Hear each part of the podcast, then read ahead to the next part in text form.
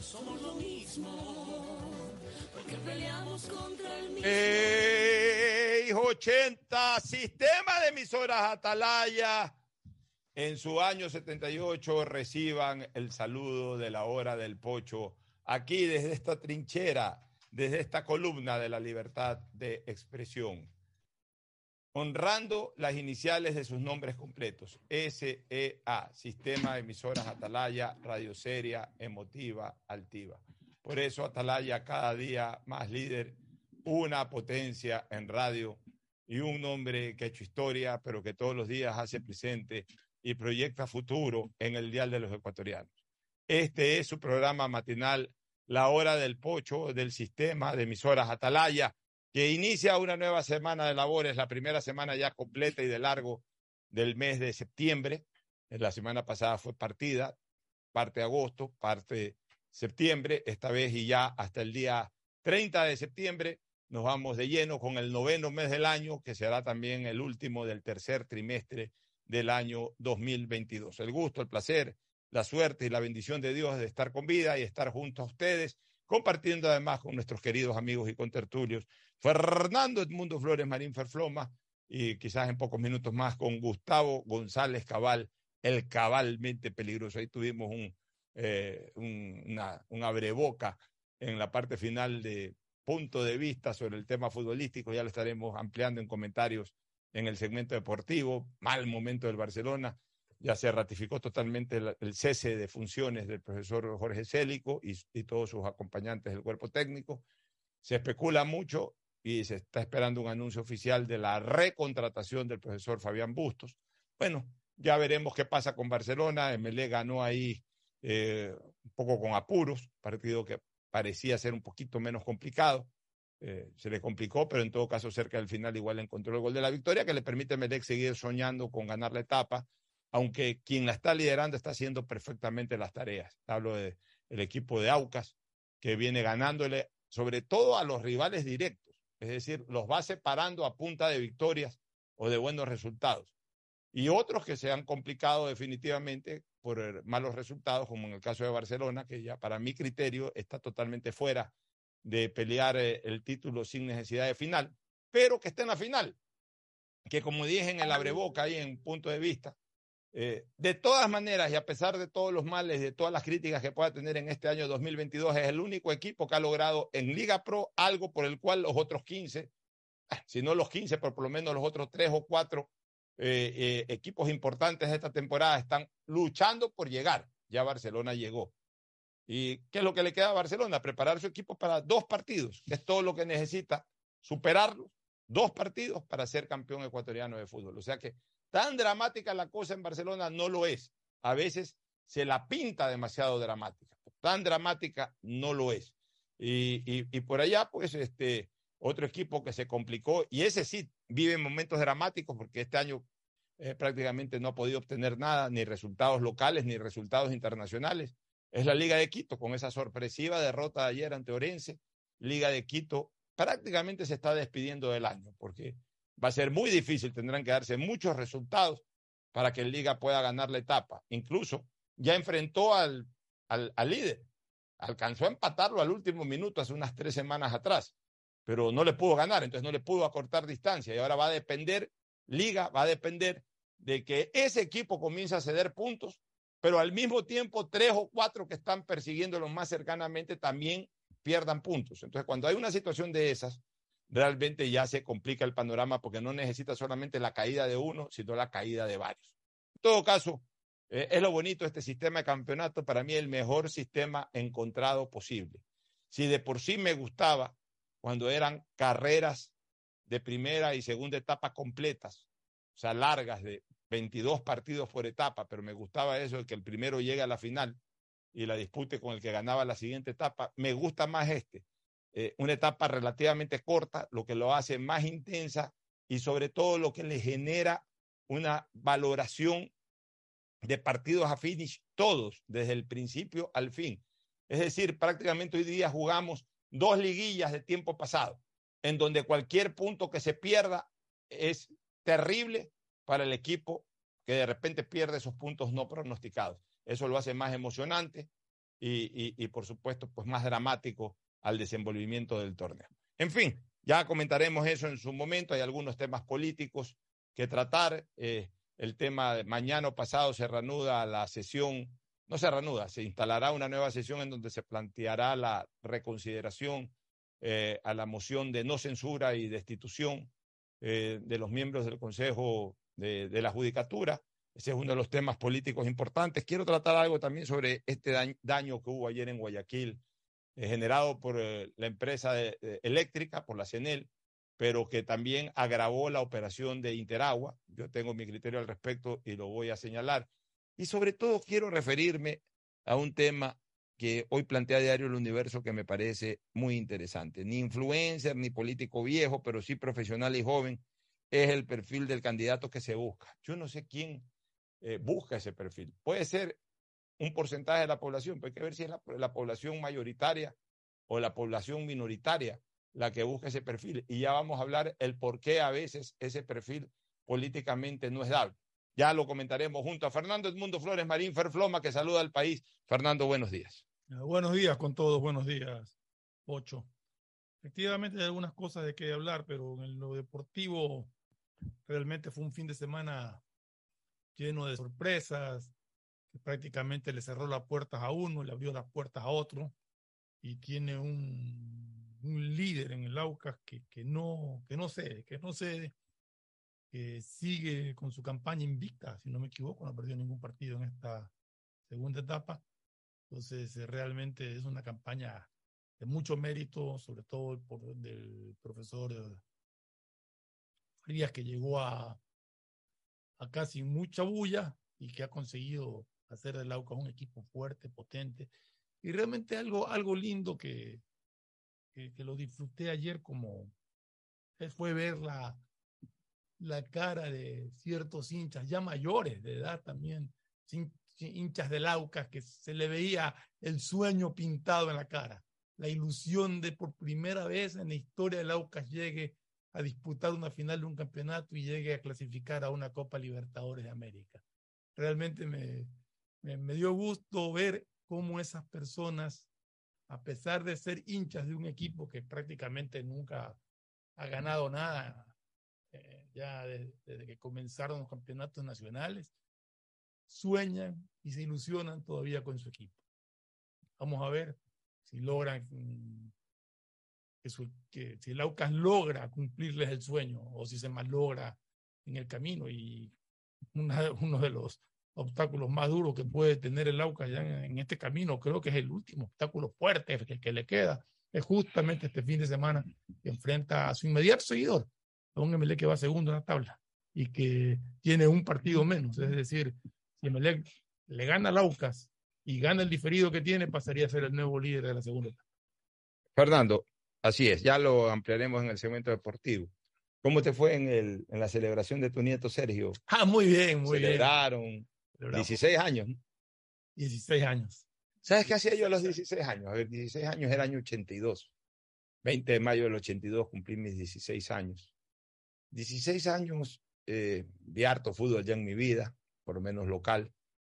Eh, estaba, estaba más o menos como tu nieto Sergio, mira tú, a, la espera mes y medio después de que se inaugure el Mundial de España 82. A los 16 años, tu nieto está pues, a mes y medio, dos meses de, ver la inauguración del, del, Mundial de Qatar 2022, este, con una eh, eh, ventaja o con una felicidad para tu nieto que no la tuve yo, que él va a ver a Ecuador. Yo hasta esa época todavía no podía ver a Ecuador en un Mundial. ¿Qué más yo hacía a los 16 años en ese año 82? Eh, a ver, eh, eh, ese año 82, algunos recuerdos, ese año 82 me enfermé. Ese año 82 tuve una hepatitis fuerte a inicios de, de año, o sea, antes de cumplir los 16 años. Me dio una hepatitis fuerte que el doctor Osvaldo Barrera me la diagnosticó como hepatitis B, que no era fácil de tratar. la única vez que yo he estado internado en una clínica varios días fue justamente en ese año 82 estuve como seis o siete días en la clínica Santa Marianita y con una situación un poquito dramática que por suerte se pudo eh, superar. Aunque después con el tiempo me hice nuevos exámenes y parece que mis antecedentes no eran de hepatitis B, sino de hepatitis A.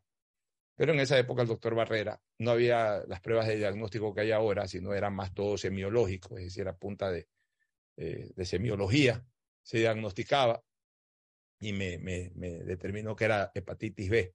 Y yo me acuerdo cómo, es uno de muchachos, ¿no?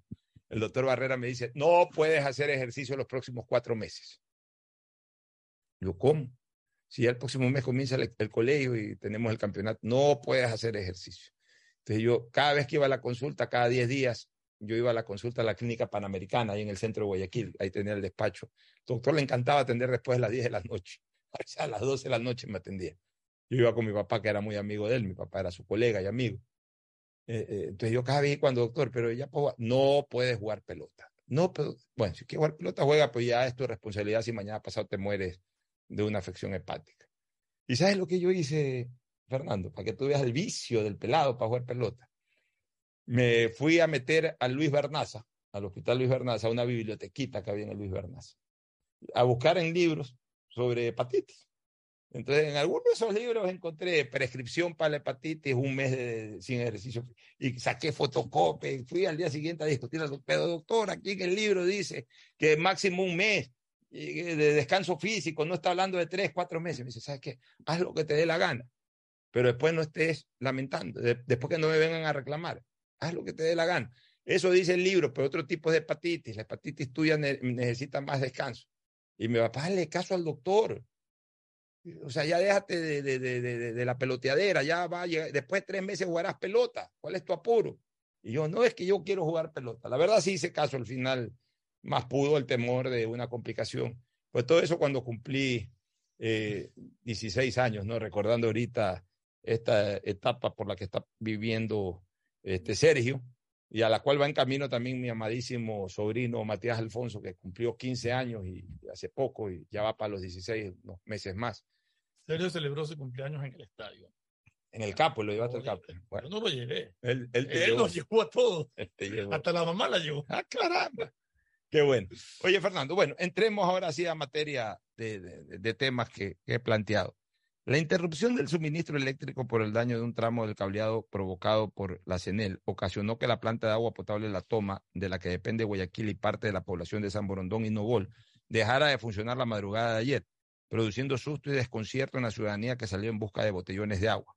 Fueron horas también de dudas porque Interagua decía que la reanudación del bombeo dependía de la prontitud con que CENEL arreglara el inconveniente y que una vez que haya electricidad se necesitaban dos horas para llenar el reservorio principal y distribuir líquido a la ciudad. Pasadas las 13 horas empezó el abastecimiento en varias bombas. El bombeo normal de 1.2 millones de metros cúbicos se, se, dará ya este lunes. Mira, yo ayer puse unos twitters al respecto, porque yo no libro de responsabilidad tampoco Interagua.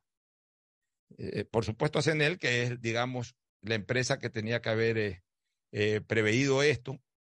La causante del daño. Y la causante del daño, pero tampoco yo libro de responsabilidad a Interagua, eh, porque tienen que, o sea, una empresa tan vital para, o mejor dicho, un servicio tan vital como es el servicio del agua, tiene que tener diferentes mecanismos de prevención. No es que se me dañó, e, se dañó esto y ya, la culpa es del otro. Lo que hablábamos del tránsito la vez pasada, la culpa es del otro. Y con decir la culpa es del otro, liberamos responsabilidad. Y ya basta de esta liberación de responsabilidades haciendo más de manera tan fresca. Interagua puso un comentario, un comunicado, dijo, debido a un evento suscitado por CENEL, en la madrugada no contamos con energía eléctrica en la estación de bombeo La Toma, ocasiona, ocasionando que no se tenga producción de agua potable. Estos eventos escapan de nuestras manos, por lo que mantendremos informada a la comunidad a través de nuestras redes sociales oficiales. Este, entonces yo pongo ahí en un comentario, tomando la información de Interagua, pongo, seguro que escapa de las manos de Interagua. Ante una interrupción del fluido eléctrico no debería activarse una planta emergente generadora propia. Es tan fundamental el servicio que brinda Interagua que lo último que uno se imagina es que si se les va la luz, se va el agua. Y después puse otro comentario ampliatorio en donde comenté lo siguiente. Comenté lo siguiente. Vergonzoso que parte de Guayaquil esté sin agua por culpa de las dos empresas que cobran duro por sus servicios. CENEL falta de diligencia en el manejo de líneas eléctricas que afectó a la planta de agua. Interagua, falta de prevención al no tener planta eléctrica para emergencia. Hecho estos comentarios, recibí la cordial comunicación de, de, mi, gran amiga de muchas décadas, no porque ni ella ni yo estemos viejos, sino que los dos comenzamos muy jóvenes en esta tarea de la comunicación y por eso somos amigos no menos de 25 años, de Il Florchen, a quien yo la aprecio y la quiero mucho. Y la he respaldado cuando he podido respaldarla. Y ella también me ha respaldado cuando he tenido alguna queja por un tema de interagua, alguna cosa, para que siempre ha estado muy atenta, pero, pero yo tengo que velar por, por, los intereses de la colectividad yo, espero que ella lo haya entendido y que esto no origine un resentimiento entre ella y yo. Creo que no, porque el diálogo fue cordial siempre. Pero ella lo que me supo decir es que cómo puede responder Interagua, que son eh, eh, realmente una cantidad importante de, de vatios eh, que se requieren para, para hacer funcionar la planta, que eso no es cuestión de tener una plantita por ahí y activarla, etcétera, etcétera, etcétera. Y me recomendó que opine con conocimiento de causa. Entonces yo le dije, mira, y, esto lo comento en general, el, conocimiento de causa a veces no puede ser muy técnico, pero es lógico. En primer punto, siempre una empresa proveedora de un servicio tan vital tiene que tener alternativas de reacción ante, ante un siniestro probable, no ante un siniestro, eh, eh, eh, digamos, letal, distinto a lo probable. ¿Qué es un siniestro probable y, un, y un siniestro letal que aunque pueda darse, porque en la naturaleza nada es imposible, pero que, que ese sí ya es realmente impredecible en cuanto a sus efectos. Mañana hay un terremoto con epicentro en Guayaquil o cerca de la toma y obviamente el terremoto destruyó todo. Ya, pues, o ahí sí ya se complicó la cosa. O mañana hay una inundación de esas jamás vistas que terminó devastando todo no es el caso acá, pero un huracán, una cuestión eh, eh, ya natural que, verdaderamente sobre la cual ya no se puede resistir, lo que se llama verdaderamente fuerza mayor, o sea, una fuerza superior a todo cálculo de prevención. Ya, si pasa eso, pues ya no se puede hacer nada. Pero si hay que pensar en la probabilidad de que en algún momento, por alguna razón, por un gallinazo como ocurrió ayer o por cualquier otra situación, haya una afectación al fluido eléctrico que provee energía a las bombas, a las bombas de agua que, permiten incorporar este líquido vital a los reservorios y distribuirle a la ciudad. O sea, esa es una de las probabilidades por la cual en algún momento puede dejar de funcionar el bombeo de agua. Ok, hay que estar previstos para aquello. Para, por esa razón se maneja, se administra un servicio de esta naturaleza, la empresa que lo hace, por eso cobra y en razón de que por eso cobra, hay que invertir en aquello. Entonces, eso es lo lógico. Y yo me basé en un criterio lógico, pero ya cuando me hizo esa, esa conversación y me tocó ese tema, eh, ILF, lo llamé a Pepe, a Pepe Pilegui, que de paso pues es candidato a la presidencia del MLE, pues no lo llamé para hablar de fútbol, sino porque él es un experto en temas eléctricos. Y le dije, Pepe, dime una cosa, técnicamente, ¿cómo prever esta situación? Dice, sí, técnicamente sí. Por ejemplo, eh, Interagua debería de tener una central termoeléctrica que le provea de la energía necesaria. Entonces, cuando me dijo una central hidroeléctrica, eh, termoeléctrica, yo le dije, ¿por qué? Que tiene que invertir mil, dos mil millones de dólares. Eh, eso es una cantidad, yo pensaba, eso es una cantidad imposible por más que lo quiera hacer, no lo va a recaudar ni nada. Entonces le dije, ¿pero cuánto vale una central termoeléctrica? Me dijo, aproximadamente entre 7 y 8 millones de dólares. Una central termoeléctrica, incluso de, segunda mano usada, que se la puede eh, rebobinar, se la, puede, se la puede arreglar, digamos, no necesariamente tiene que ser nueva, y que se la puede activar en un caso de emergencia para que provea la cantidad de energía suficiente hasta que se resuelva el problema original. Yo sí creo que Interagua está en capacidad de invertir 7, 8 millones de dólares para tener ahí una central eh, termoeléctrica para cualquier situación. O la otra, y ahí es lo que tendría que hacer la empresa, me decía Pepe Pilegui, es valorar cuáles salen más económicas si que quieren prever, el, si que quieren medir el tema económico, o esa, o un cableado con otra estación proveedora de energía eléctrica, la cual solamente la usarían para un caso de emergencia. Justamente es lo que yo estaba pensando, mira, sin saber que tú, que eh, Pepe Pileye te había dicho eso. Yo no sé la, cuánto es la que, cuántos vatios necesita eh, la planta. Me lo puse ayer, te lo voy a decir. Y no sé si se consiguen unas plantas termoeléctricas. Bueno, Pepe Pileggi si dice eso es porque debe de haber, porque él conoce el tema. Pero a mí sí se me había ocurrido porque no hay una línea alterna que esté cerrada, pero en caso de una afectación a la línea principal, se, se habilita la alterna para no pro- provocar este tipo de, de desfase, sobre todo en lo que es servicio de agua, porque ya como tú bien dices, sin luz y sin agua, Ya, imagínate, eh, según lo que me contaba él, se necesitaría eh, un- un- una provisión de 69 mil vatios. Yo no digo que, a ver, yo no estoy diciendo que van, van a poner una planta doméstica, ni siquiera una planta industrial, pero sí, por ejemplo, una central termoeléctrica que le puede dar esos vatios que tiene un costo de 7, 8 millones de dólares, o una conexión directa. Este, entonces me decía, eh, me, me- me pone en el, en el chat ILF, pero ¿y, y, y, y- y cuándo vamos a usar eso? Le digo, pero precisamente en una emergencia, pues, este, ILF. Y ahí le puse un ejemplo que es perfecto, este, Fernando, el seguro médico. O sea, yo pago una cantidad importante de seguro médico al año, que por supuesto no lo uso nunca. Pago, pago una, a mí se me va una parte no trascendental, no que uno- mayoritaria. ese es un servicio que uno contrata y que no desea. Y, y- y que no desea ni nunca. siquiera usarlo nunca. O sea, yo digo, a veces cuando pago el seguro, digo, mejor ya el próximo año ni lo cojo. Y, y por último, ya, y a veces ya en la tacañería de uno, no lo uso nunca. Y, entonces yo, yo mismo me reflexiono, ¿y qué quieres usarlo? O sea, ¿qué quieres? ¿Que te dé un infarto? ¿Qué quieres? ¿Que te salga un cáncer para usarlo? No seas tan cojudo, perdóname la palabra, así yo mismo me trato. No, paga el seguro. Tú sabes que ese seguro ojalá no lo uses nunca.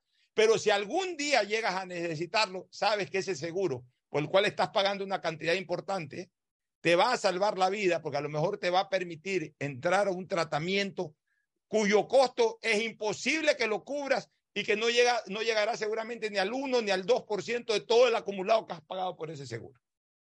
Sea, al final uno termina contratando un seguro médico que le garantiza ante cualquier contingencia. Es exactamente lo mismo. Paga 8 millones de dólares y pon una central termoeléctrica. Pon una central termoeléctrica que ojalá no la uses nunca. Pero ahí está, bien mantenidita todo, tenla. El día en que un gallinazo se, se meta en un cablerío de esos y, y origine lo que originó ayer, o cualquier otra situación que te deje sin luz a la planta, inmediatamente activas la termoeléctrica y prácticamente ni se sentirá en, en cuanto a la provisión de servicio de agua. Pero sí es vergonzoso que porque se va la luz también se va el agua. Como es vergonzoso para la CENEL de que a, a mí no me vengan porque un gallinazo, o sea, que no hay las suficientes precauciones para, porque gallinazos hay por todos lados y a cada rato. O sea, esas aves finalmente están ahí en ese gallinazo tuvo ese siniestro. Y si después de una semana hay otro gallinazo que también tiene ese siniestro, otra vez vamos a pasar por lo Pero mismo. vi un video de, de, de un cable caído. Yo no creo que gallinazo vaya, haga caer un cable. Yo tampoco creo. pues. Entonces, falta de atención. Incluso la CNEL debería de tener como costumbre ante lo- a los puntos estratégicos darle un mantenimiento especial, es decir, constantemente a los puntos estratégicos, como es el agua potable, como son sus, sus propias centrales, estarlas manteniendo constantemente, dar- dándoles la vigilancia justamente para evitar este tipo de cosas. O sea, ahí hay indiscutiblemente una falla que no es ni de caso fortuito ni de fuerza mayor de la CENEL, pero tampoco lo es de Interagua. Eso se llama falta de previsión. Y las cosas hay que decirlas como son. Y debería la EMAPAC tomar cartas en el asunto y no dejarse tampoco llevar del cuento de que por, culpa de la CENEL ya necesitamos que nuestras empresas actúen directamente. Actúen directamente en vigilancia de este tipo de cosas y sobre todo en salvaguardia de los intereses de la ciudadanía. Aquí la luz no es, no es barata. Aquí el agua potable no es barata. No nos están regalando el agua, no nos están regalando la luz, no nos están regalando la gasolina. En este país no nos regalan ya nada. Nos cuesta bastante, nos cuesta nuestros pulmones estar produciendo para pagarles a, las empresas proveedoras, sean públicas, privadas o concesionadas, no importa.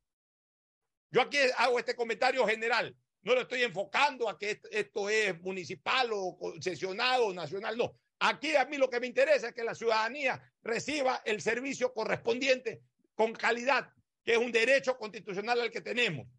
Si los señores de Interagua tienen que construir una pequeña eh, central termoeléctrica para evitar en futuro estas cosas, tendrán que hacerlo así no la usen nunca. Los señores de la CENEL tienen que estar vigilando constantemente sus propias centrales y también eh, la provisión de energía, por lo menos a ciertos sectores estratégicos, como es en el caso de la provisión de agua. Ya dejémonos de alcahuetería. Ya dejémonos de alcahuetería de, de aplicar la famosa frase, la culpa es del otro. Lo hablábamos en tránsito hace una semana, lo reitero ahora. Siempre la culpa es del otro. Ah, pasó esto, pues no es culpa mía. Y el que en el fondo es responsable, ah, pero fuerza mayor. Engañan a la gente con la culpa del otro y con la fuerza mayor. No sé si tengas algún comentario, No, Fernando. ya yo creo que, que hay alternativas, eh, gente experta en la materia lo ha dicho, es cuestión de que se implementen esas alternativas o cualquiera de ellas para evitar en un futuro que vuelva a suceder algo como lo que sucedió este fin de semana. Así es. Bueno, nos vamos a una primera pausa y retornamos con más análisis ya de temas políticos. Volvemos. El siguiente es un espacio publicitario apto para todo público. 593.es. Asunéis dentro y fuera de la cancha con Bet593.es. Diviértete y gana con pronósticos en tenis y miles de eventos deportivos. Bet593.es, sponsor oficial de la Federación Ecuatoriana de Tenis, con el respaldo de Lotería Nacional. Aplican condiciones y restricciones. Bet593.es. Lo viven ellos, lo juegas tú. Solo Claro te da el doble de gigas. Con tu paquete prepago de 3 dólares ahora recibes 3 gigas más 3 gigas para la noche por 3 días. No esperes más y cámbiate a Claro, el prepago con más gigas, más velocidad y más cobertura. Válido hasta el 31 de agosto. Más información en claro.com.es. ¿No crees que necesito comprar Vigen? Deja ver. Creo que no. No veo ninguna cana. Espera, mira, mira, acá hay una, mira. Toma la lupa. Todos van a querer participar en la promo futbolera Vigen. Presenta una caja vacía de Vigen Men para cabello, para barba y bigote en Western Union a nivel nacional. Reclama tu raspadita y gana camisetas, gorras, destapadores y además participas en el sorteo de 2 TV Smart. Todas las raspaditas están premiadas. Más info en arroba Vigen Ecuador. También participa Vigen Polvo. Pedagogía, diseño, medicina, arquitectura, comercio, turismo, nutrición, literatura, computación, psicología, trabajo social, electricidad, agronomía, animación digital. La verdad es que tenemos tantas carreras que ofrecerte que no nos alcanzan en esta cuna. Ven a la Feria de Estudios de la UCSG y descúbrelas todas. Te esperamos este 5 de agosto, de 8 a 17 horas, en la avenida Carlos Julio Arosemena, kilómetro 1 y medio. Tenemos muchas sorpresas y beneficios para ti. Universidad Católica de Santiago de Guayaquil. Nuevas historias, nuevos líderes.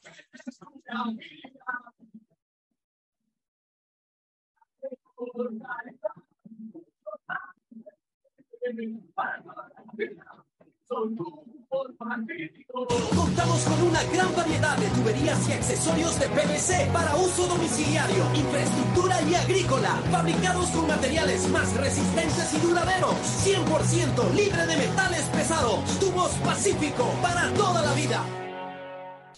Obras para tu bienestar. Por eso en la alcaldía creamos la Casa Rosada, un pedacito de Guayaquil en el corazón de la Tarazana para que reciba servicios integrales como atención médica, terapias físicas y mentales, servicios veterinarios, atención de trámites municipales, además de recibir almuerzos todos los días, medicina gratuita, entre otros. El bienestar de la gente se.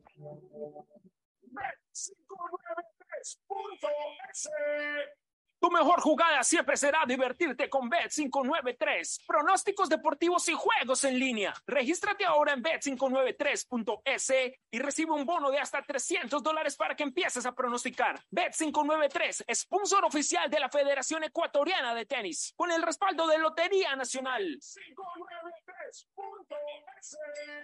Lo viven ellos, lo juegas tú. Aplican condiciones y restricciones. Ecuagen, medicamentos genéricos de calidad y confianza a su alcance. Ecuagen, una oportunidad para la salud y la economía familiar. Consuma genéricos Ecuagen.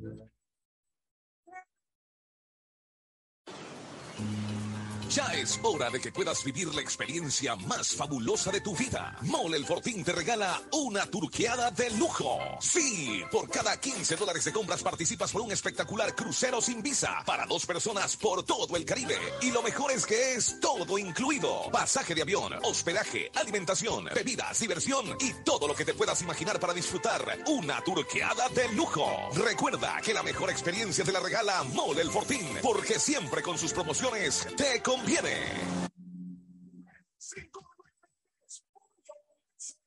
Si te gusta el tenis, ahora llegó la oportunidad de vivir tu pasión en cualquier lugar con Bet593. Regístrate ahora en bet593.es y recibe un bono hasta de 300 dólares para pronosticar resultados en miles de eventos deportivos. Bet593.es, sponsor oficial de la Federación Ecuatoriana de Tenis, con el respaldo de Lotería Nacional. 593.es. Lo viven ellos, lo juegas tú. Aplican condiciones y restricciones. Viaja conectado con Internet a más de 150 países al mejor precio con el chip internacional Smart SIM de Smartphone Soluciones. Estamos 24 horas en los aeropuertos de Guayaquil y Quito, pasando migración junto al Duty Free. También en Plaza Quil, local 55, en San Borondón, en la avenida principal de Entre Ríos. Lo importante es que cuando viajes estés conectado, sin esperar conectarte un Wi-Fi. Conéctate directamente con tu chip al teléfono celular que quieras llamar a través del WhatsApp o de manera directa. No lo olvides, Smart SIM de Smartphone Soluciones te espera en el aeropuerto con atención 24 horas al día. ¿Cuál es la importancia del banco para la selección? Desde este banco plantamos la semilla de un sueño. Cuando uno llega a su hogar, ve a su familia, mira para atrás y ve que el, todo el sacrificio no fue en vano. Y ese sacrificio se pudo hacer realidad porque hubo un banco también que le dio la posibilidad de que ese sueño se pueda cristalizar. En el fútbol, bancos hay muchos, pero solo Banco Guayaquil es el banco de la tri, patrocinador oficial de la selección ecuatoriana. Hay sonidos que es mejor nunca tener que escuchar. Porque cada motor es diferente. Desde hace 104 años, Lubricantes Cool mantiene la más alta tecnología y calidad en línea de aceites para motores a diésel y gasolina. Está hecho con una fórmula especial para dar excelente protección a todo tipo de motores, evitando el desgaste prematuro de pistones, anillos y árbol de levas ayudando a mantener limpio el motor y libre de depósitos que se forman por las altas o bajas temperaturas. Dele a su motor lo que se merece. Lubricantes Cool, la más alta tecnología en lubricación. 104 años preservando la vida de su motor. Lubricantes Cool.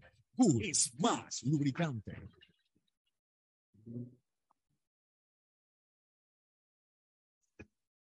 Fin del espacio publicitario. Usted está escuchando un programa de opinión, categoría O, apto para todo público.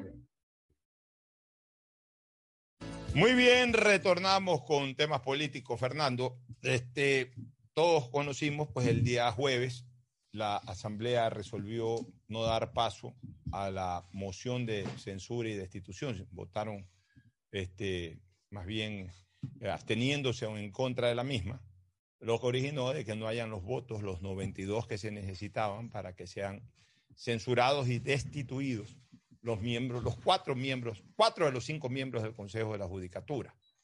Eh, tanto una ex integrante de la misma, María del Carmen Maldonado, como los tres que están en funciones y que constituyen hoy la mayoría del Consejo, que son los Mumo, Murillo y Morillo, Murillo y Morillo, cambia solamente una letra, y la señora Barren.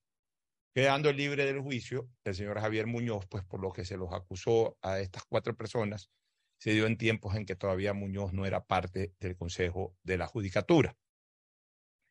Eh, muy bien, hubo este juicio político. Eh, a la oposición le faltaron cinco votos desde el principio, porque cuando se aprobó... No fueron los mismos cinco. Claro, pero cuando se aprobó el juicio, cuando el Pleno aprobó el juicio, eh, hubo 87 votos, los suficientes para permitir que haya juicio, pero los insuficientes para que en, el desarrollo, de, en la votación posterior al juicio, se dé la censura y destitución. Y entonces A partir del día lunes pasado, en que se conoció ya el resultado, domingo fue y ya, ya lunes se comenzó a debatir sobre el tema, las preguntas en el argot político y, de opinión no eran, eh, eh, serán contundentes las pruebas, eh, se defenderán bien los señores, eh, atacarán bien los interpelantes. A nadie le interesó ni los que contestaron los unos ni los que acusaron los otros. No, a nadie. La gente, todos nos comenzamos a preguntar, ¿aparecerán los cinco votos o no aparecerán los cinco votos?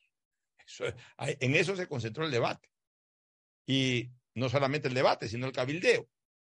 Entonces, resulta que ese domingo se dio una situación eh, que también generó expectativa, o sea, el domingo para la aprobación del juicio. Todos estaban pendientes de el, del voto de cada uno de los cinco miembros de Pachacuti, que entre comillas fueron perdonados, comillas perdonados, por el presidente de la República en cuanto a su acusación en la fiscalía de un acto de concusión. Situación que no le fue favorable ante la opinión pública al presidente, pero lo que la gente quería saber es si es que eh, al riesgo de perder un poco de imagen en ese tema, por lo menos se lograba el propósito político de que esos cinco señores no voten en contra de la, eh, de la pretensión del gobierno, que era de que no haya destitución, o si iban a votar a favor de la destitución. ¿Y qué se da? Se da un hecho de que esos señores en, el, en el voto para que haya juicio político votan a favor del juicio político, es decir, en sentido contrario a las pretensiones del gobierno. La gente que comenzó a especular, la gente comenzó a especular, ah, mira, encima fue gratis el tema, etcétera, etcétera, no sirvió de nada el perdón. Comenzaron a haber comentarios de, de muchos analistas políticos.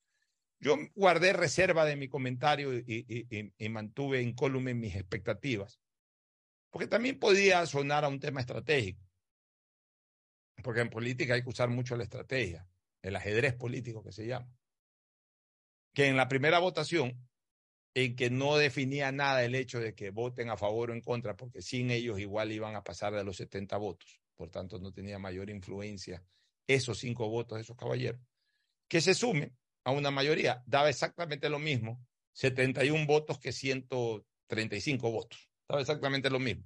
Con 71 votos llamaban a juicio, con 135 votos llamaban a juicio. Ahí esa votación era para un llamamiento a juicio. Entonces esos cinco se quedaban como manga, como carta brava debajo de la manga. Ahí, eh, en ese momento, eh, se generó la confusión, se generó la tela de dudas de que no iban a responder a esta situación previa desde la presidencia de la República, etcétera. Perfecto. Y quedaban ahí esos cinco votos, digamos, a expectativa de ver qué pasa.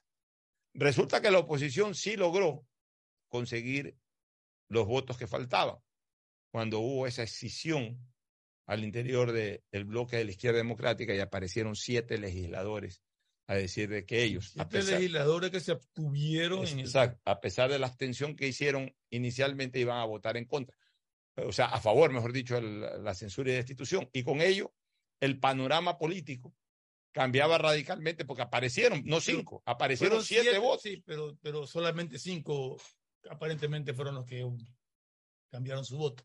O no sé si es que un par de, o, de, de, de otro, lado, se fueron. Sí. Pero en ese momento ya quedaban en apuros, quedaban en apuros los miembros del Consejo de la Judicatura y el propio gobierno que estaba en esa estrategia con esa pretensión de que no haya destitución eh, de estos miembros. Entonces, ¿qué pasó? Sacaron pues los haces bajo la manga. Los cinco que estaban ahí pero, en, pero, en, en, en, el banco de suplentes. Como estrategia fue interesante porque le dejó a la oposición la idea de que le faltaban cinco. Claro. En realidad le faltaban diez. Le faltaban diez. Entonces, ¿qué es lo que pasó? Sacaron esos cinco a la cancha, como se dice, y e igual, mira, no, no tanto como que le faltaba 10. En el fondo, este, sí, faltaban 10, pero, pero 10, sí es que esos 5 definitivamente, eh, eh, no, no, digamos, no votaban en la línea de lo que pretendía. te digo, pero eso te claro, digo, fue una estrategia interesante porque al sumar los votos, tú dices, faltan 5, busquemos los 5 que nos faltan. Bueno, encontraron los cinco. Encontraron los cinco, pero, pero, realmente no contaban con que tenían cinco menos. Ya, pero al encontrar los cinco se aparecieron con siete. Entonces, ¿qué pasó? Que el gobierno sacó esas cartas bajo la manga, esos cinco de Pachacute, pero todavía, tanto los miembros del Consejo de la Judicatura como el gobierno que debe haber estado en algún tipo de operación política, porque esa era la pretensión del gobierno, est- estaban con un déficit de dos. De tres. Porque, Hacían 89. ¿ah? Hacían 89. Fueron, Ah, no, no, no, claro, claro, claro, claro. No, ya, no, ya, en el momento que regresaron esos cinco, perdón, perdón un poco la confusión matemática que tuve.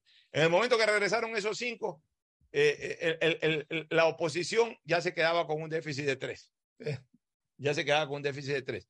Y por ahí, como a tiempo se dieron cuenta algunos este, que por ahí estaban sumando en contra de los de la judicatura, a tiempo se dieron cuenta, esos independientes que andan por ahí, de que igual con esos siete que aparecieron de la izquierda democrática, al reaparecer los cinco a favor del gobierno, no les iban a alcanzar los votos, porque igual iban a quedar tres pendientes. Un par de ellos, por último, se unieron nomás a la corriente de la abstención o voto en contra, y con eso quedó todo igualito como en la votación inicial para dar paso al juicio político. Y se salvaron los señores. Entonces, miren ustedes cómo, al final de cuentas, todo en política es muy dinámico. Hay, hay dos pasos siguientes ahora, Fernando. Un paso inmediato y un paso inmediato. ¿Cuál es el paso inmediato? Lo que puede ocurrir mañana o pasado. Mañana supuestamente. Dicen que mañana, dicen que el miércoles. No sé pues cuándo reanude. En, en teoría siempre reanudan los martes eh, las sesiones del Pleno.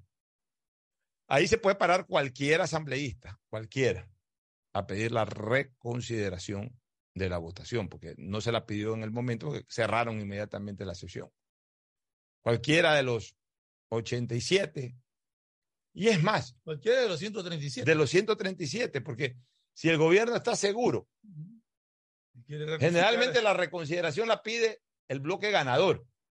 Si el gobierno y la judicatura están seguros de que no hay de que no hay los votos, o sea, no llegan a los 92, están absolutamente seguros al día de mañana, puede pararse alguien del propio gobierno o de los que apoyaron a los miembros de la judicatura a pedir la reconsideración, se hace la reconsideración, no hay los 92 votos, murió ese tema. Y sí ya murió, porque no hay reconsideración de la reconsideración, está prohibido expresamente en la ley orgánica de la función legislativa. Entonces, en ese momento se acabó la pelea en ese tema. Pero puede ser de que, es más, mañana, si no tienen los votos, a la oposición ni siquiera le va a interesar pedir la reconsideración, si es que no tienen los votos. Este, más bien, eso le va a interesar a los miembros que están a favor del Consejo de la Judicatura actual. Pero si logran conseguir los votos, cosa que yo veo absolutamente difícil, absolutamente difícil en este momento, van a pedir la reconsideración y, y, si- y- y llegan a los 92 votos y se reconsidera Eh, aquellos que han destituidos. Que cambie su voto no tendría explicación lógica alguna. No tendría explicación lógica alguna y, y a nadie le gusta embarcarse a, per- a- a perdedor. O sea, tienen que estar seguros. Cinco que se cambien. O sea, si alguien se quiere cambiar, tiene que estar seguro que los otros cuatro, que hay otros cuatro que se han cambiado. Nadie se va a cambiar a título Es individual. muy difícil que cinco eh, asambleístas cambien la opinión de, de, de, de un viernes a... O sea, tienes que conseguir los engajos. pero, pero no lo ¿con qué explicación, Pocho? ¿Cómo podrías tú votar Eh, en contra de algo y después de tres días votar a favor Mira, de eso? Si los consigues en gajo es porque han negociado algo muy importante y les importa un bledo. Tú, claro, tú sabes que hay muchos asambleístas sin Pero vergüenza. ese es un modernismo Ya, está totalmente. bien, pero entonces, ¿qué es lo que está haciendo la oposición? Por eso que yo, además, por eso es que yo creo que no va a pasar nada, que se va a pedir la reconsideración por parte de alguien del mismo gobierno, del bloque de gobierno o de los bloques que han apoyado al Consejo de la Judicatura. Piden la reconsideración, habrá votación. Ojo con una cosa, habrá menos de 87. Habrá gente que no vaya, que se salga por no votar, incluso aquellos que votaron a favor. Hasta ya para quemar el tema y para por último decir, mira, en la reconsideración yo no voté. Acuérdate que eh, en la reconsideración va a haber menos de 87. Yo te diría, habrá 70 y algo, máximo llegando a los 80 o ligeramente pasando los 80, 80, 81. No llegan ni a los 87. Como la oposición ya sabe eso, porque ahí hay gente atrás y dentro de los mismos bloques que tienen algún tipo de experiencia, ya están preparando un segundo juicio político contra el Consejo de la Judicatura. Y lo están haciendo por el tema de los audios. Porque esto de acá fue por un tema de, de unas resoluciones, de, una, de unas situaciones de tiempo pasado, cuando estaba la señora Maldonado. La señora Maldonado tiene como seis meses que renunció, o sea, estamos hablando de algo que ocurrió el año pasado. Eh, Es más, antes de que entre Javier Muñoz, Javier Muñoz ya tiene casi un año o más de un año, o sea, estamos hablando de un tema muy viejo por el cual llamaron a este juicio político. Ahora están planteando el juicio político por el lado de unos audios que se filtraron, que se grabaron, en donde aparentemente los Murillos, Murillos y Barreno eh, eh, influyeron, dicen tener esos audios. Han sido publicados, pero todo eso también tiene que haber peritaje y demostrarse que es cierto. Que hay unos audios ahí eh, influyendo en la Corte Provincial de, de Pichincha para el tema de, los, de uno de los tantos habeas corpus que presentó la señora eh, Guadalupe Llori. Entonces, que ese es otro motivo de juicio político, motivo por el cual no se pudo votar ahora porque la causal de este juicio político era distinta a esta. Pero como eso no pudo entrar a este juicio, va a ser motivo de un llamado. Pero para ese llamado, primero tiene que despacharse el siguiente juicio político en fila de ingreso, que es el de Consejo de Participación Ciudadana y Control Social. Entonces, este juicio político en contra de, nuevamente en contra de los miembros del Consejo de la Judicatura será por noviembre, por diciembre. Si es que los califican, además, tendrá que iniciarse todo un procedimiento otra vez eh, en la comisión de fiscalización, todo- etcétera, etcétera. Todo un procedimiento para el juicio este político. enredo, ¿cuándo son los? ¿Cuándo? A ver, el Consejo de Participación Ciudadana y Control Social se cambiaría con las nuevas, las nuevas Elecciones. elecciones Y el presidenciales. Consejo de la Judicatura va a La cumplir cuatro años, que ¿Por ya es ya mismo. Ya mismo les toca, ¿no es cierto? Porque ellos, ellos ya, el Consejo de Participación, el Consejo de la Judicatura definitivo entró más o menos a finales del 18, Sí, ya les inicios del toca. 19. Porque te acuerdas que nombraron Sí, un Consejo de la Judicatura transitorio, donde estaba la mamá de Cintia Viteri, donde estaba el doctor, eh, 2019. el doctor este, eh, Aquiles Regail Santiesteban, ¿te Ujú, acuerdas? Que fue un, un- un Pero transitorio. fue transitorio nada más. Eso estuvo cuatro, cinco, seis meses. Y más o menos por octubre, noviembre del 2018 entró el Consejo de la Judicatura. Estamos hablando Ya. de que ya ahora en el 22, máximo inicio del 23, Ujú. tengo que revisar la constitución si el Consejo de la Judicatura dura cuatro o cinco años en función. Pero hasta en el peor de los casos que dure cinco años, porque creo que no dura más. Tengo que revisar cuánto tiempo dura. Yo creo que son cada cuatro años, por lo menos renovaciones parciales. Eh, pero, pero en todo caso ya también estaría próximo a la renovación los miembros del Consejo de la Judicatura. Estos consejos tampoco se renuevan todos. ¿ah? No, son parciales. Tienen ¿no? renovaciones parciales. Ya voy a revisar, es buena tu pregunta. En el interín, en la próxima pausa, voy a entrar a la ley orgánica eh, que rige el Consejo de la Judicatura para, para conocer exactamente ese tema. Es una muy importante pregunta. Pero este es otro tema, pues ahí, Fernando. O sea, va a haber otro juicio político, pero tiene que pasar por todos los procesos, eh, por el proceso completo, por todos los procedimientos dentro del proceso de un nuevo juicio político. Hasta tanto, eh, el siguiente en espera es el del Consejo de Participación Ciudadana. Y ahí sí tiene mucha más eh, factibilidad que se logre una censura y destitución, porque a diferencia del Consejo de la Judicatura, en donde se necesitaban 92 votos para aquello, en eh, el Consejo de Participación Ciudadana y, Control Social, lo que determina la ley es que se requieren, eh, y la misma constitución, perdón, la constitución es que se requiere una mayoría absoluta, es decir, 70 votos. Y 70 votos creo que Eso sí, tiene esa mayoría sí consolidada para destituirlo. Ahora, destituyen a estos señores, que hasta el día de hoy nombran un contralor. Destituyen a estos señores que entraron en esta designación polémica del superintendente de bancos. O sea, desgraciadamente hay que decirlo, este Consejo de Participación Ciudadana y Control Social no ha servido ni siquiera para cumplir su básica función, que es la de designación de personas, de, de, de, de cabezas institucionales. Ni siquiera para eso. Eh, La única persona que ha sido relevada dentro del proceso actual del Consejo de Participación Ciudadana y Control Social es la superintendente de compañías, o el superintendente de compañías, en este caso, este, este amigo nuestro que hablaba acá en la radio, este, eh, ay, que se me fue el nombre ahorita, el, el- actual superintendente de compañías que venía mucho acá a la radio, que incluso creo que en algún momento fue hasta panelista de la radio, se me fue, se me fue, ando a veces con mi, mi memoria mala, mi buen amigo, pero bueno, se me fue en este momento el nombre y el apellido. Ya, es lo único que ha relevado el Consejo de Participación Ciudadana. Pero el Contralor tiene, ya, ya vamos a tener dos años sin un Contralor titular. Lo de Celi reventó pero- el pero- 2000. Y Celi no era titular, pues Celi era, pero bueno, pero no, Celi era titular. Acuérdate que lo ratificó el Consejo de Participación Ciudadana y Control Social Transitorio. Ah, ya. Pasó a ser titular. pasó a ser titular. Ya. Ahí vino Río Frío. Ya, pero Río Frío es años. Sí, subrogante. Ya, o sea, no fue capaz este Consejo de Participación Ciudadana de, de- de avanzar con el proceso de selección del Contralor General del Estado. La turbulenta designación del superintendente de bancos. Entonces, y ya se van estos señores. Se van los siete del Consejo de Participación Ciudadana y Control Social. Ya viene el relevo electoral incluso. Sí, habrá un juicio político. Va a haber eh, censura y destitución seguramente, porque 70 votos sí creo que puedan lograr la oposición. Se posesionarán los suplentes de los suplentes. Porque muchos de los que van a ser desti- destituidos ya eran suplentes que entraron. Entonces, Consejo de suplentes de suplentes. Duran seis años. Ya revisaste. ¿no? Ah, entonces sí tiene importancia. Sí tiene importancia porque estamos hablando de que les falta todavía dos años más. Podrán ser reelegidos indefinidamente, dices. Ya, pero reelegidos por quién? Por la- el propio Consejo de Participación Ciudadana. Ser, claro. Ya, pero en todo caso todavía tienen dos años más en funciones, dos años y pico. Entonces, eh, sí es relevante para aquellos que ya no quieren que estén aquellos, sí es relevante el juicio político.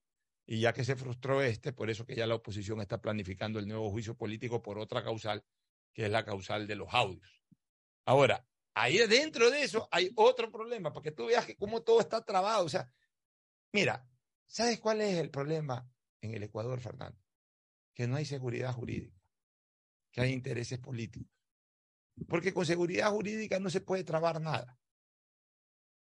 Y la seguridad jurídica radica fundamentalmente en el respeto a la ley y a la constitución. Pero ese respeto y la ley a la constitución precisamente, ¿sabes cómo se manifiesta? Con no ponerle trabas a lo que dice la ley y lo que dice la constitución. Cuando tú le pones trabas, es cuando comienzas a violentar la seguridad jurídica. Entonces, ¿qué dice la seguridad jurídica en torno, por ejemplo, al presidente del Consejo de la Judicatura? Que el presidente del Consejo de la Judicatura tiene que ser una persona que emane de una terna de la Corte Nacional de Justicia. Eso dice la Constitución. Resulta que quien presidió el Consejo de la Judicatura fue la señora Maldonado, porque la señora Maldonado emanó de la terna. Pero ya desde el Consejo de Participación Ciudadana Transitorio se comenzó a violar esa seguridad jurídica. ¿Y, cua- ¿Y cuándo y cómo la violaron? En este tema particular, en el transitorio, en el del señor Julio César Trujillo, que en paz descanse. ¿Cuándo la violaron? Cuando tenían que haber hecho lo correcto. Es decir, vocal principal del Consejo, de la Corte Nacional de Justicia decidieron por María del Carmen Maldonado, que de paso era la que encabezaba la lista. Ok, vaya doña María del Carmen Maldonado. Vocal suplente de doña María del Carmen Maldonado, el segundo o el tercero de la lista de la Corte Nacional de Justicia. Y así por el estilo, en cada uno de los delegados. Vamos a la, a la terna del representante del Ejecutivo, fulano, representante del Ejecutivo. ¿Quién va en segundo puesto? ¿O quién va como alterno de, ese, eh, de, esa, de esa persona eh, designada principal? Va el segundo de la lista del Ejecutivo. Y, a- y- y de esa manera, en cada uno de los representantes de las diferentes instancias del Estado calificadas para poner sus vocales en el Consejo de la Judicatura. ¿Qué hizo el Consejo de Participación Ciudadana Transitorio del señor Julio César Trujillo? Cometió un craso error.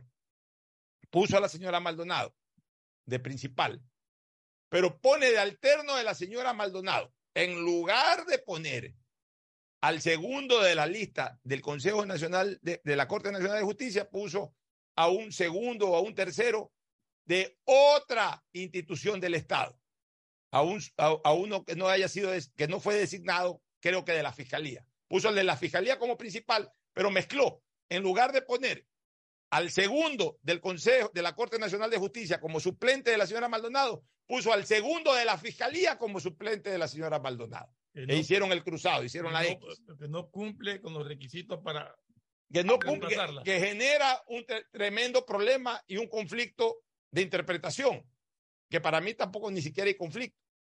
Porque ¿qué dice la norma legal? La norma legal dice que ante renuncia, muerte o lo que sea del presidente o presidenta del Consejo de la Judicatura, quien lo reemplaza es su suplente. Pero también pone como condición sin qua non que quien presida el Consejo de la Judicatura tiene que emanar de la terna de la Corte Nacional de Justicia. Entonces, en el caso del señor Román, al que viniendo de la terna de la Fiscalía lo pusieron como alterno de la señora Maldonado, el señor Román es el suplente de la señora Maldonado, pero no cumple el requisito para ser presidente del Consejo de la Judicatura por no haber emanado de la lista enviada originalmente por la Corte Nacional de Justicia. O sea, al hacer ese cruce, al hacer esa X, crearon tremendo conflicto jurídico. ¿Por qué? Porque violaron la seguridad jurídica por no hacer las cosas correctamente, como dice la ley y la constitución, sino por hacer las cosas acorde a petitorios o a intereses políticos. Entonces, ahorita, ¿qué corresponde? Corresponde tener un presidente de la Corte, de la, del Consejo de la Judicatura, que cumpla con los requisitos de ley.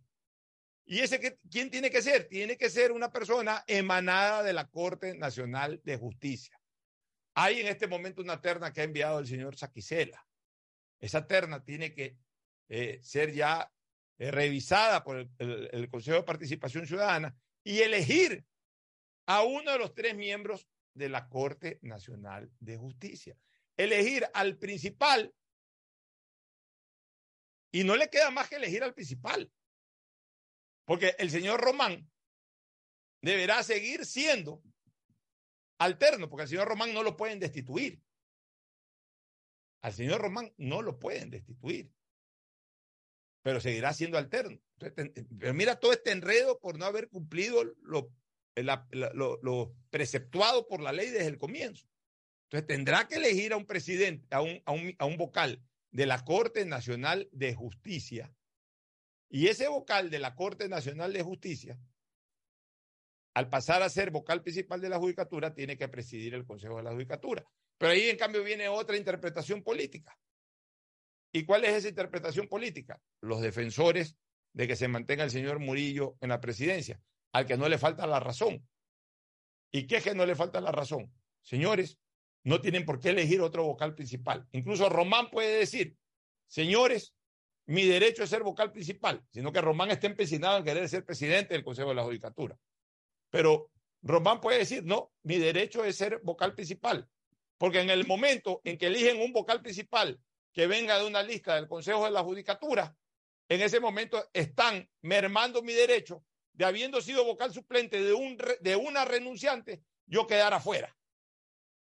Mi derecho es mantenerme y no puede haber seis, seis miembros. Pero, Tendría que salir uno de ellos. Pero el, el artículo 2, según lo que estoy viendo aquí, dice, el Consejo Nacional de la Judicatura estará integrado por el presidente de la Corte Suprema de Justicia o su delegado, quien podrá ser o no magistrado integrante de la Corte Suprema de Justicia, quien lo presidirá. O sea que el presidente de la Corte Suprema de Justicia podría ser el presidente del Consejo de la no, Judicatura. No tiene nada que, ver. ¿En dónde? Hay que ver si es, es, esa ley es actual. Debes revisarla porque puede ser, eh, puede ser, eh, no, pues, estás leyendo algo del 98. Ah, perdón. Ya. No, no, no. Antes era así. Ah, sí, sí, sí. Antes era así. Antes era el presidente de la Corte Nacional de Justicia, que era él o su delegado, delegado presidente. Exacto. Por eso te cogí rápido el teléfono porque estabas leyendo algo eh, previo a la constitución de, ya, de, de, de, de Montecristi. Entonces, así es la situación, señores. Pero todo esto por violentar el sistema de derecho, el sistema, eh, por violentar la seguridad jurídica en el Ecuador. Entonces, estamos enredados en todo eso. Y el Consejo de Participación Ciudadana en este momento, desgraciadamente, se ha terminado de enredar en sus propios hilos de los intereses políticos. Bueno, ¿y quién resuelve esto? ¿Quién Hoy no lo resuelve nadie. O sea, va a venir, va, a ver, va a venir. No, podemos estar en el ya, Va a venir un juicio político, destituirán a los señores Ulloa, Fernanda Rivadeneira y dos más. Quedarán tres que hoy constituyen minorías. Eh, se integrarán, porque ahí no hay suplente. Ahí no hay, no, no sé, pues, es que no sé, es que ahí no hay ni suplente. O sea, ahí tienes que seguir escarbando de lo que votó el pueblo hace cuatro años para ver cuáles son los siguientes. Siguen, y, van, y van llegando, y van llegando. Ahora, esta vaina se acaba en cinco meses, en seis meses. Ponen nueve meses. en que se posesionen. Me imagino que todos se posesionan el 24 de mayo. Porque al final de cuentas, este Consejo de Participación Ciudadana es el Consejo de Participación Ciudadana que se originó con el cura, con el cura Tuárez. ¿Te acuerdas del famoso padre Tuárez? Y en este consejo, sino que han habido mil y un cambios. es, la realidad. ¿no? Esperemos a ver qué pasa. Oye, yo quisiera plantearte antes de irnos a la pausa otro tema que me parece interesante. Mira, el universo señala ni influencer ni político viejo, pero sí profesional y joven es el perfil del candidato que se busca. Han hecho una encuesta aquí, ahí. aquí está la encuesta, Sí, pero, no, encuesta. no está el detalle de a quienes encuestaron. Bueno, exacto, pero dice. ¿qué, qué, qué pesa en usted a la hora de decidir su voto por un candidato? El 54-70, el grado de profesionalismo. A veces me parece que estas encuestas o no reflejan la verdadera, eh, eh, eh, el verdadero pensamiento de la gran mayoría de la ciudadanía o la gente vota hipócritamente o se pronuncia hipócritamente. No, no los porcentajes, primero lee cuáles son las. Ya. Ponen grado de profesionalismo, preparación en política, línea política la que representa, partido que lo representa, ser nuevo en política y otros. O sea, los honradez no les interesa. Ya, eh, no, eh, eh, en lo que pesa para votar, claro. O sea, ponen grado de profesionalismo, que sea un profesional. Bueno, preparación en política, 26-21, el otro 54, o sea, más de la mitad. Línea política la que representa, o sea, tema ideológico, el 11%. El partido, ya la organización, 4.8. Ser nuevo en política, 1 1.4 y otros 2.42. Ya. Eso es por quienes votarían. Y ahora, ¿por qué personas no votarían jamás? Ya. Ponen a, a los personajes de la farándula o influencer, 23.9, casi 24%. Mentirosos y corruptos, 22.22. Ahí está lo de los honradez que hablábamos. Ya políticos con trayectoria previa, 11.9. Empresarios banqueros, No votarían, 2.85. Sí, no votarían por políticos con trayectoria previa. Empresarios y banqueros no votarían por 2.85%. Con antecedentes penales no votaría el 2.56%. Solamente el 2,56% no votaría por años con antecedentes penales. O sea, imagínate tú, dice, mentirosos y corruptos no votaría el 22, pero con antecedentes penales el 2.26 lo rechazaría. O sea, ahí hasta una incongruencia ahí. incongruencia. Y el 36.47 por otro. Bueno, mira, Fernando, digamos que ese fuera el pensamiento de la gente, está bien. Eso no se ve a la hora de la hora en la votación. La gente no piensa como aparentemente. Mira, en votación, a ver, este, este es un pronunciamiento eh, reflexivo, en frío, con el motor apagado, con el motor caliente. El voto es emotivo más que reflexivo. Partamos de ese principio de política que es fundamental. La gente dice misa cuando todavía está en frío, cuando la campaña está relativamente lejana, cuando todavía no está encendida la cosa. Además, este es el resultado de una encuesta hecha supuestamente a quienes quisieron contestar. Así es. ¿Cuántos habrán dicho no me interesa contestar? Y Ya, pero digamos que en base a esto, eh, una cosa es el pronunciamiento de la gente buscando el perfil ideal de un candidato, que lo hace en frío, en frío, todavía no suena, o si ya comenzaron a sonar, todavía está fría la, la precampaña o el escenario político está frío. Entonces ahí sí tú buscas el, el perfil perfecto. Y otra cosa es cuando ya la, la cuestión está caliente, en que ya ahí votas por emotividad. Este me impactó. Yo no sé si este tipo está preparado o no, pero sonríe bonito, habla bonito, es simpático, se, se le ve empatía con, lo- con, con nosotros, el pueblo, etcétera. La gente va y vota. Pocho, hay mucha gente que va a votar sin saber quiénes son los candidatos y cuando llegan a la mesa cogen, ah, mierda, me cayó Ya, bien. listo. Exactamente, entonces es un voto emotivo. A veces influenciado por los líderes políticos que están atrás y que tienen una mayor captación de, votos. A veces influenciado en la mayoría por, las organizaciones políticas de moda o las organizaciones políticas consolidadas en ciertos territorios. Candidatos que no los conoce nadie, pero basta que sea de la seis o que sea del correísmo, o que sea de aquí y de allá, y la gente ya vota por, por tendencia más que ideológica, por tendencia partidista.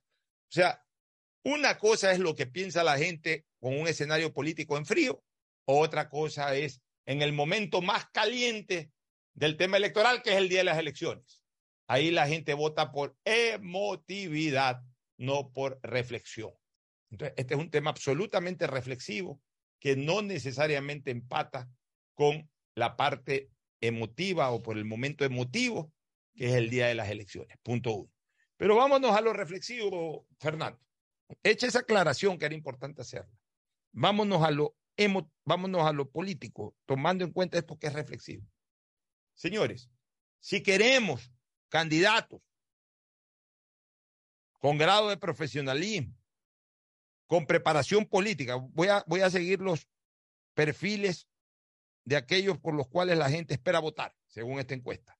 Si queremos candidatos con grado de profesionalismo, con preparación política, con línea política la que representa, de partidos políticos, digamos, serios, partidos políticos que, que, que, ofrezcan verdaderamente eh, conceptualización ideológica por sobre todas las cosas, e incluso que sean nuevos en política, tenemos que cambiar algo sustancial en la ley electoral. ¿Y qué es eso sustancial en la ley electoral?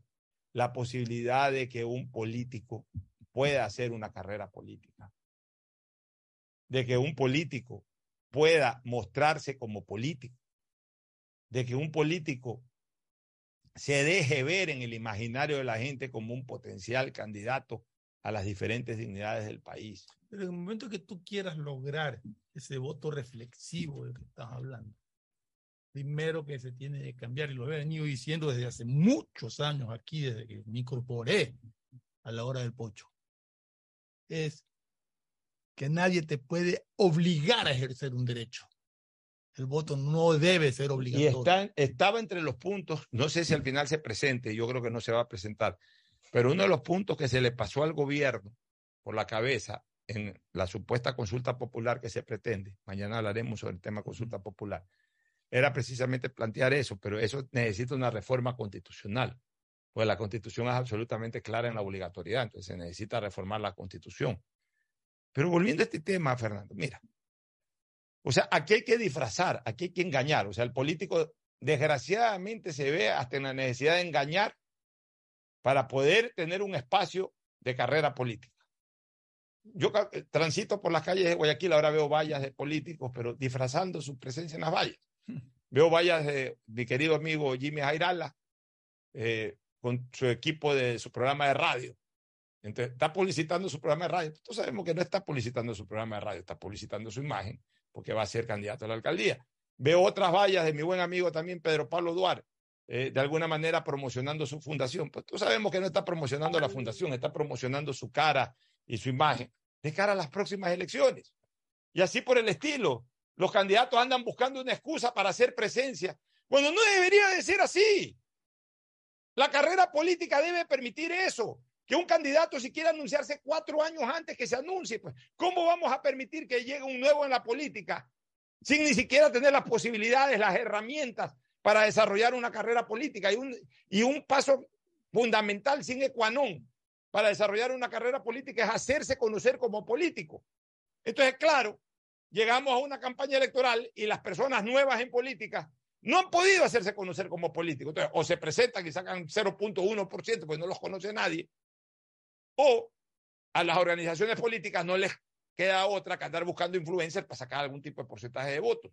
Si permitimos, como era antes, antes un fulano decía yo voy a ser candidato a la presidencia después de cuatro años y andaba recorriendo el país como candidato a la presidencia y sacaba en el periódico, hoy habla el, el futuro candidato presidencial Pocho Harp y eh, véanme en Canal 2 y sacaban en el periódico y la gente lo escuchaba. La gente comenzaba a ver a ese político como potencial candidato desde, desde mucho tiempo antes. Yo no sé por qué aquí se prohíbe el proselitismo, el, el permitirle a un político que dije. desarrolle su carrera política Ya. publicitándose como tal. Ya te dije, Pocho, porque es por el tema del monto electoral. Eso es una igualdad. payasada. Exacto, pero, eh, Pero entonces no, pidamos cambios, porque No, la exacto. gente, la gente no va más atrás, la gente siempre quiere los cambios en la parte más, más, más, más, más delantera. O sea, esto, esto está feo, entonces, mucho influencer, entonces cambi- eh, cambiemos para que ya no. Pero en vez de cambiar, de que ya no voten, ya, ya no se candidaticen los influencers o cosas por el estilo, que no se puede impedir tampoco, porque es un derecho político a que, al que tenemos todos los ecuatorianos. Vamos desde más atrás. ¿Por qué más bien los políticos que quieren ser políticos no pueden desarrollar una carrera como político? El, el ser político es una carrera más. Oye, yo estoy de acuerdo que, y también lo he dicho, que que se fije un monto tope, un monto límite de inversión publicitaria en campañas electorales. Pero yo no estoy absolutamente nada de acuerdo con que el, el Estado financie. Que cada candidato vea cómo consigue. Por un Y- lado. Y justifique el, eh, lo- lo- el dinero invertido ahí. Por un lado eso, que cada candidato como era antes. Y en segundo lugar, Fernando, permitirle al político que haga carrera. La política es una actividad, una carrera más como cualquier otra. Si yo soy médico y necesito hacerme publicidad como médico y mañana contrato cuatro letreros luminosos o vallas eh, luminosas, ahora son vallas LEDs la mayoría, eh, ya no son tan fijas, sino que hay muchas vallas LED. Y yo contrato una de esas para eh, Alfonso Har, cirujano, gastroenterólogo, atiendo en tal sitio y, publicito mi actividad. Estoy en mi derecho y nadie tiene por qué impedírmelo. Si yo soy político, es decir, mi carrera es la carrera política, por más que sea abogado, arquitecto, ingeniero, médico, piloto, lo que sea, pero estoy in- in- incorporándome en una carrera política. Tengo derecho a publicitarme como político. Tengo derecho a manifestarle a la gente cuál es mi pretensión política, hacerme conocer como tal. No, no, no tienen por qué limitarme en eso. Otra cosa es ya cuando arranque la campaña. Si quieres, a, partir de que arranca formalmente la campaña, tres meses antes de las elecciones, 45 días antes de las elecciones y todo, ahí equilibras, ahí equilibras eh, el gasto electoral. Es decir, de aquí en adelante, todos pueden gastar, por ejemplo, un millón de dólares para una, para una campaña a la alcaldía. Un millón de dólares en publicidad, ese tipo de cosas, porque a la hora de la hora puedes gastar cinco millones de dólares y, no tienes cómo descubrir que has gastado más de un millón de dólares. Un millón de dólares es sobre lo visible. Tú puedes mandar a, a hacer 500 mil camisetas y reportas que mandaste a hacer 5 mil camisetas. ¿Cómo demuestras que has mandado o cómo le demuestran a ese candidato que no gastó en 500 mil camisetas, sino que gastó solamente en 5 mil camisetas? Hay como recoger las 500 mil camisetas y contar una a una y decirle, no, señor, usted mintió. Y aunque lo hagan, esa persona puede decir, no, pero yo mandé a hacer 5 mil. Ah, en un lado que yo ni conozco quién mandaron a hacer más, no es mi problema. O sea, eh, eh, en el fondo tampoco hay como medir eso. Pero bueno, por lo menos a nivel de la pauta de los medios de comunicación y, y- y ciertas Vallas cosas, publicitarias, vallas publicitarias, eso sí se puede cuantificar de una manera más exacta y se le dice, ustedes en esto pueden gastar un millón de dólares. Pero a partir de que arranque la campaña electoral, pero no se le puede coartar a, un- a una persona que pretende hacer carrera política cuatro años manifestarse como político, contratar un espacio de televisión para dar un pronunciamiento político, contratar espacios de radio para dar pronunciamientos políticos. No se les puede impedir eso, porque entonces estamos actuando en contra de la carrera política de una persona. ¿Cómo queremos que esa persona se haga conocida como político? Entonces después pedimos de que no, de que los candidatos no sean los influencers, no sean los, eh, los que salen en pantallas de televisión o de los que hablamos en radio o lo que sea, y que queremos que sean políticos nuevos, queremos que sean políticos preparados políticamente. ¿Cómo los podemos encontrar o cómo pueden desarrollar ellos ese tipo de personas de ese perfil que están pidiendo? ¿Cómo pueden desarrollar una carrera política si aquí todo lo que se hace es limitar para que un político pueda ejercer la carrera política? Aquí los políticos quedan a merced exclusivamente de dos cosas. Primero, de que le paren bola a los medios de comunicación formal. Y segundo, de que le paren bola los dirigentes de las organizaciones políticas. Son las dos únicas maneras en que puede hacer una persona nueva, una persona preparada política. Las dos únicas maneras. Si no le paran bola a los medios de comunicación tradicional, o si no le paran bola a los dirigentes políticos, no pueden desarrollar su carrera política. Por lo menos ahora hay redes sociales, aparece gente desconocida que eh, apunta a redes sociales, por lo menos hacen ya sonar su apellido y bueno, ya, ya la gente los conoce. Antes era peor. Antes ni siquiera había redes sociales. Entonces la persona que no salía en televisión o en radio siendo entrevistada de temas políticos no era político. Y entonces, ¿qué hacía esa persona? Bueno, comenzaba a ver la manera de proyectar su imagen, de proyectar su nombre para hacer política. Y esa era la carrera política, una carrera política que le obligaba a una persona a transitar varios años. Ahí ya la persona veía, ok, puedo conseguir los recursos, tengo el apoyo para durante tanto tiempo tratar de mantenerme en palestra y hacer una carrera política. Bueno, si tienes el apoyo y tienes los recursos, anda para adelante. Si no lo tienes, te quedaste frío. Pero no, ahora limitan todo. Entonces, ¿qué es lo más fácil? Que venga una elección Y entonces los distintos dirigentes políticos lo que hagan es, voy de candidato yo, porque siempre el dirigente político dice, soy el candidato yo, pero me voy a hacer acompañar de este que tiene 500 mil seguidores en Twitter. Todo lo que de son este caras que conocidas por ser deportista, por ser Así cantante, es. por ser... eh, que, que- que son conocidas por otras actividades. Entonces, si queremos cambiar eso, permitamos que el político pueda desarrollar una carrera política seria y que la gente lo vea, lo perciba, lo escuche como político. Y como político, que lo escuche también en su pretensión nadie, de y político. nadie le quita el derecho a los deportistas y a los cantantes a los influencers de ser eh, candidatos. No estamos hablando de eso. No, bajo ningún concepto, además. Porque toda persona tiene derecho y no tiene por qué ser descalificado tampoco por su actividad. Simple y llanamente, el que no está de acuerdo con que un atleta, un deportista, un influencer sea candidato, no vote por ese candidato, pero no lo joda tampoco, porque está, ejerciendo es. su derecho. Aquí somos como estiércol. Si no soy yo, que no sea nadie. Así pensamos desgraciadamente los ecuatorianos. Por eso que vivimos como vivimos los ecuatorianos. Nos vamos a una pausa para retornar con el deporte. ¿Qué te parece, Fernando? Volvemos. Auspician este programa. Aceites y lubricantes Gulf, el aceite de mayor tecnología en el mercado. Acaricia el motor de tu vehículo para que funcione como un verdadero Fórmula 1 con aceites y lubricantes Gulf. Si te gusta el tenis, ahora llegó la oportunidad de vivir tu pasión en cualquier lugar con Bet593. Regístrate en bet593.es y recibe un bono de hasta 300 dólares. Sí, un bono de hasta 300 dólares para que pronostiques resultados cuando quieras. Bet593.es, sponsor oficial de la Federación Ecuatoriana de Tenis y tiene el respaldo de Lotería Nacional. Aplican condiciones y restricciones. Profe Alfaro, ¿quiénes se sientan en el banco de la tri? Yo quería que cada jugador que se siente en este banco sepa qué era lo que estaba representando. Teníamos que generar un sueño que fuese lo suficientemente grande para que quepan todos, que ese banco o ese sueño fuera capaz de albergar a 17 millones de personas. En el fútbol, bancos hay muchos, pero solo Banco Guayaquil es el banco de la tri, patrocinador oficial de la selección ecuatoriana.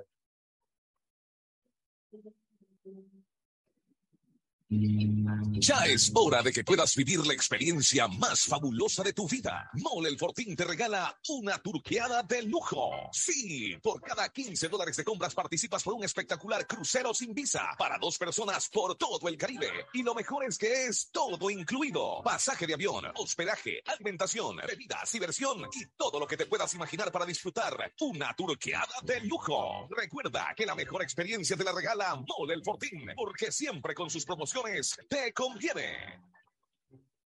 150 países al mejor precio con el chip internacional Smart SIM de Smartphone Soluciones. Estamos 24 horas en los aeropuertos de Guayaquil y Quito, pasando migración junto al Duty Free.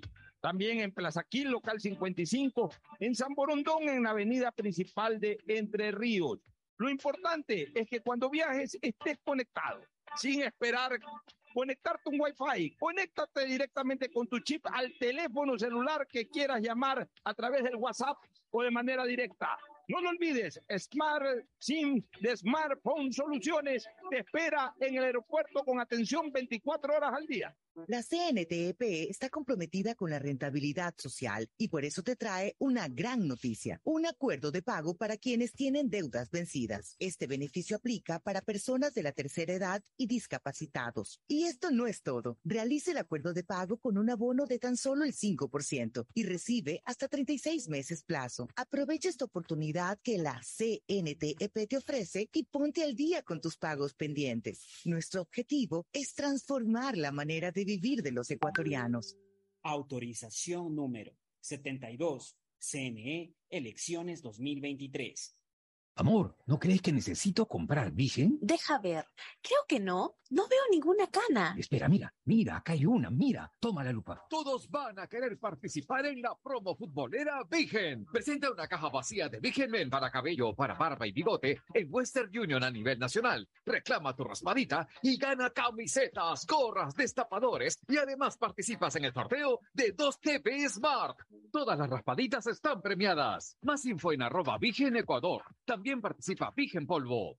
Solo Claro te da el doble de gigas. Con tu paquete prepago de 3 dólares ahora recibes 3 gigas más 3 gigas para la noche por 3 días. No esperes más y cámbiate a Claro, el prepago con más gigas, más velocidad y más cobertura.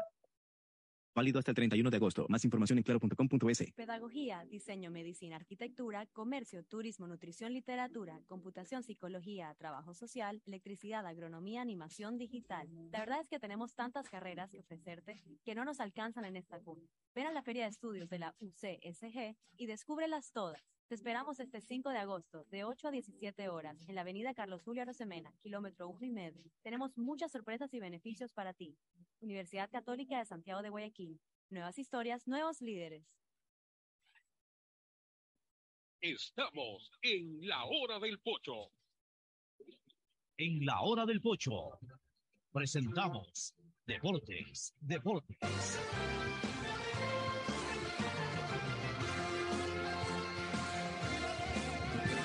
Muy bien, ya estamos en el segmento deportivo de la hora del pocho aquí para hablar bastante tela que cortar eh, eh, de, de acuerdo a lo que ocurrió en la última jornada. Pero primero el saludo de todo, ¿no? de De Tadeo todo. Tinoco, TT Tinoco. ¿Qué tal? ¿Cómo están? Buenas tardes. Un fin de semana movido, fecha 9, con todos los detalles, resultados a favor para unos, a favor para otros, los de la Sorpresas parte, también. sorpresas, técnico Pero fuera, Antes, vuelven antes- viejos. antes de entrar al antes de entrar al, al fútbol en sí, sí quisiera destacar lo que hizo Richard Carapaz el fin de semana. Ganó dos etapas no seguidas. No, no fueron seguidas. eh, ganó O sea, viernes y pasando- sábado. No, jueves y jueves y sábado. Jueves y sábado. Jueves y sábado. La del sábado fue espectacular. O sea, está número uno en, en montaña en la, en la Vuelta a España, pero en la general no están ni entre No, no está número uno. Está- está- no, dos A- a, nivel de montaña, sí. Dos. Hasta dos. Hasta dos. Yo lo vi uno en un No, no. ranking que sacaron ahí. está dos en montaña. En la general está puesto 17. Pero el día sábado tuvo un triunfo espectacular. Y el día domingo salió a pedalear y tuvo un sacrificio enorme. Sacrificó su, su presencia en la carrera por apoyar a su compañero Carlos Rodríguez, que está, Ujú. creo que cuarto, quinto en la general. Cuarto, quinto, sí. Cuarto, sí, entonces, eh, para apoyarlo, para que ver si puede llegar a- al podio. Lamentablemente Rodríguez se quedó un poco por, pero ya por él. Puso un tuit incluso en que le agradecía de manera muy especial a Sí. Carapaz por su sacrificio. O sea, realmente eh, Carapaz demuestra que sigue siendo Trabajando en un equipo. extraordinario ciclista y que cuando es de sacrificarse por sus compañeros de equipo, pues, y actuar de gregario, lo hace, a pesar Y- de que él era el líder del equipo. en- en Claro, pero ¿y ¿por qué hay ese problema interno en Ineos? Aparentemente ya Carapaz cambiaría de escudería. Ya se va. De hecho, ya se despidió. Rodríguez está en el 14. No, no, no. Eso, Mira. eso- tiene que haber sido la- como el puesto en que llegó. Correcto, él llegó. No, no, está en la Ah, general, estoy ah, hablando. general. Pero, eh, ¿a dónde iría? Me imagino. se va al IF, Y ese, ese es más fuerte que ese, un- ese es un equipo norteamericano. Bueno, O sea, ahí este, se manejan. Carapaz es élite. todo, sí. Carapaz es del élite. no le va a Quinto, faltar, no le va a faltar Quinto equipo, general, Quinto. no le va a faltar escudería a Carapaz. No, no, ya está, ya, Está, ya firmó hasta el ya 2025. firmó todo. Otro, otro que creo que ya ayer culminó su, su ciclo eh, como compañero o como compañeros, otros que terminaron ya su ciclo como compañeros, creo que son este Gonzalito Escobar y, y, y, Eliminado. y- y Bear. Ayer ya fueron eliminados, perdieron 6-1 el primer set, no estuvieron bien el primer set, 6-4 el segundo. Este, pero aparentemente ya no van más juntos, salvo que les eh, tampoco alcanzan para llegar al máster. Entonces, porque creo que están rankeados 20, 30 y pico, 30 y algo como pareja. Entonces, este, yo creo que ya, y, y acabado el US Open, creo que faltan uno o dos torneos más. No sé si terminen el año o si ya después del US Open se abren, pero ya lo que sí se conoce es que el 2000, eh, perdón, el, 2000, sí, el 2023 ya no irían juntos. Bueno, pero eso hace buena dupla, ¿no? Hicieron una muy buena dupla, pero yo creo que ambos pueden tratar de aspirar a, a tomar como partners a, a jugadores mejor rankeados. A ambos les- ya les conviene. Claro. Eh, Gonzalito Escobar, tratar de, como ya tiene un nombre en el mundo del doble, Tiene- tiene- yo creo que él ya podría coger a alguien ¿Tú que esté sabes 20 y pico. cuál es, cómo está rankeado Escobar en dobles? En singles, por ejemplo. No, no la pareja, Que sino olvides, sí, no Ya, ya te voy a eh, decir. 32. si mal no Pero eso es la pareja. Como pareja, sí. No, él como jugador de dobles. A ver, Ah, esto, lo esto lo, rankean, lo sacamos urgentemente aquí. ran- ran- lo ranking de dobles, ya te voy a decir el ranking de dobles.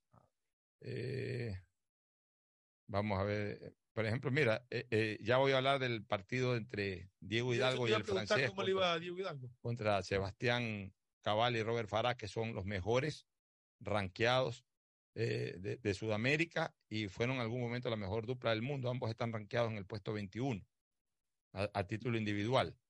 En el caso de Gonzalito Escobar está en el puesto 41.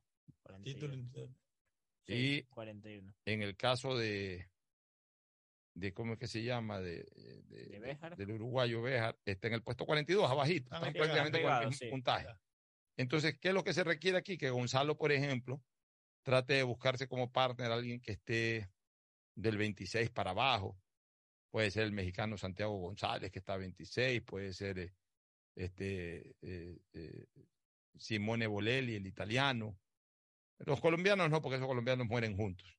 Claro, no, y están juntos. Puede ser Dovic, este, o puede ser el, el- el gringo este Isner, que es muy buen singlista, porque también está 15 en el ranking de, de Puede ser Kirgios, que está en el puesto 13 de doblista, aparte pues como singlista, puede ser Granollers, o sea, o, o el argentino Ceballos. ¿Qué es lo que quiero decir? De que Escobar tiene que buscarse a alguien que esté del 20 para abajo para, para, para, para llegar eh, a un puesto Del más 20 para estelar arriba, en pareja, del 20 para abajo, o sea, para el 1. Ah, ok. Eso es lo que necesita buscar eh, este Gonzalito ¿Cómo le fue a Escobar. Ya, primero déjame decirte el ranking de Diego Hidalgo. Diego Hidalgo está ahorita 71 eh, a nivel individual, estaba a 79. Sus dos partidos, especialmente haber pasado a segunda ronda, lo, lo- lo ayudó mucho en el US Open, lo hizo subir como 8 o 9 puntos de golpe. Está 71 en el mundo, Diego Sí, Hidalgo. En el mundo, sí. Cuando antes eh, Dieguito pues no aparecía ni entre los 150, 200 primeros. Y ahora está 71 en el mundo. Diego se manda un tremendo partido con este francés con el que jugó de pareja, contra Cabal y Farah, que son dos titanes del, del dobles, ¿no? Han sido ganadores de Grand Slams, me parece que ganaron eh, en algún momento eh, o Wimbledon o Roland Garros, no recuerdo, han sido semifinalistas, acaban de ser semifinalistas de, Wimbledon hace mes y medio atrás. Estamos hablando que Cabal Farah eh, es una de las duplas más sólidas del mundo. Bueno, eh, perdieron en tres sets. Los tres sets se definieron en tie break. El primero lo ganó la pareja de Diego con el francés 7-6. La segunda la ganaron los colombianos 7-6. Y la tercera se van a sí mismos 6-6. Se van a, a tie break. Pero en el tercer set, en estos torneos de Grand Slams, no es un tie break convencional de 7 puntos, el mejor de 7 puntos, sino que es al mejor de 10 puntos, lo que le llaman super tie break. O sea, Ya lo última. en el Sí, partido. hoy, hoy en, hoy en, eh, en, eh, modalidades de torneos no Grand Slam, el tercer set ya no se juega el set, sino que se juega un super tie break de 10 puntos, el tercer set. Pero en, en los Grand Slams se juega el tercer set y si van a tie break ya no se definen 7 puntos el tercer set, sino que se definen 10. Eso lo vivimos en el partido Sí. de Escobar con. No me acuerdo. No, de, de- la de- de doble. Escobar, correcto. La doble. ¿Qué resulta? Que Diego y el francés se le ponen 7 a 2 adelante en el super tie break del tercero. que hubieran ganado uno. Imagínate, estábamos en el tenis ahí, todos los amigos emocionados. Vamos, vamos, a tres puntos. Y de repente pierden cinco puntos consecutivos. Entonces, ni cinco puntos consecutivos, perdieron todos los puntos restantes. A ver, realmente se pusieron 6-2.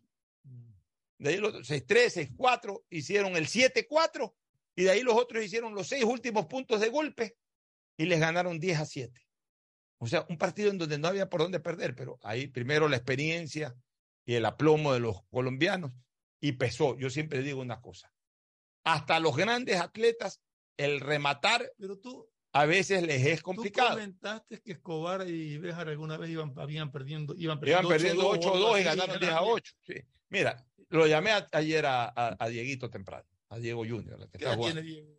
Diego debe tener unos 27, 28 años. No, Yo soy muy amigo del padre, Ya. Diego Hidalgo papá, y también de la mamá de, de Ruth Cañizares, eh, hermana de Martita Cañizares, que ¿Es fue de también. un- Ruth? Claro, es hija de Ruth. Ah, mira tú. Ya, bueno, entonces eh, somos muy amigos y, y ayer lo llamé a Dieguito. Yo estaba con Diego papá y lo llamé. 29. Nieto de Daniel. Ya, 29. Ah, Nieto nieto, de de, Daniel de Daniel Cañizares. Cañizares. Exactamente, nieto de Daniel Cañizares. Bueno, lo llamé a Dieguito, lo saludé y le dije, Dieguito, tú no te preocupes, dale para adelante, que aprendas estas lecciones. Y ahí le dije, mira, el tener casi definido un partido de tenis le puede pasar hasta los más grandes.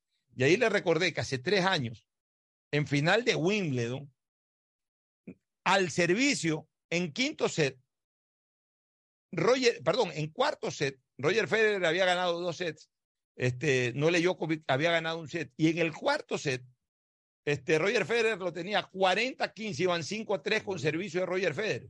Lo tenía 40-15 doble match point para, para el Gran Slam 21, al cual nunca terminó de llegar Roger Federer. Y teniendo con servicio a favor doble match point, se comió el game, se comió el set, se fueron a quinto set y ganó el quinto set no le Djokovic. O sea, si eso le pasa a Federer, yo siempre digo eso, si eso le pasa al más grande, le puede pasar a cualquiera. Eso es cierto. Así que no tiene por qué amargarse de Dieguito y tiene que seguir adelante. El saludo a los tiempos, como ya es ganador, como ya es presidente del no, ya viene cuando quiere, cuando puede. Agustín Filomentor, Guevara Morillo. Muchas gracias. Soy hombre caminante, no tengo carro, no uso carro felizmente. Vivo el día al día de la realidad guayaquileña sin agua 24 horas. Dice que le echaron la culpa a la empresa eléctrica. A ver, son estos problemas. Pero vamos al fútbol porque estamos en un momento tan interesante, tan bonito del fútbol, que no tiene que definirse en el campeonato qué es lo que va a pasar y lo mismo en la Copa Sudamericana. Bueno, vamos a ir al fútbol, pero primero vamos con la pausa para ahí sí meternos de lleno a analizar todo lo que fue la jornada de ayer. Volvemos.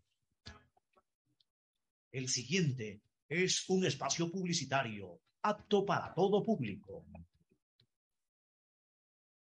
593.es. Asunéis dentro y fuera de la cancha con Bet593.es. Diviértete y gana con pronósticos en tenis y miles de eventos deportivos. Bet593.es, sponsor oficial de la Federación Ecuatoriana de Tenis, con el respaldo de Lotería Nacional. Aplican condiciones y restricciones. Bet593.es.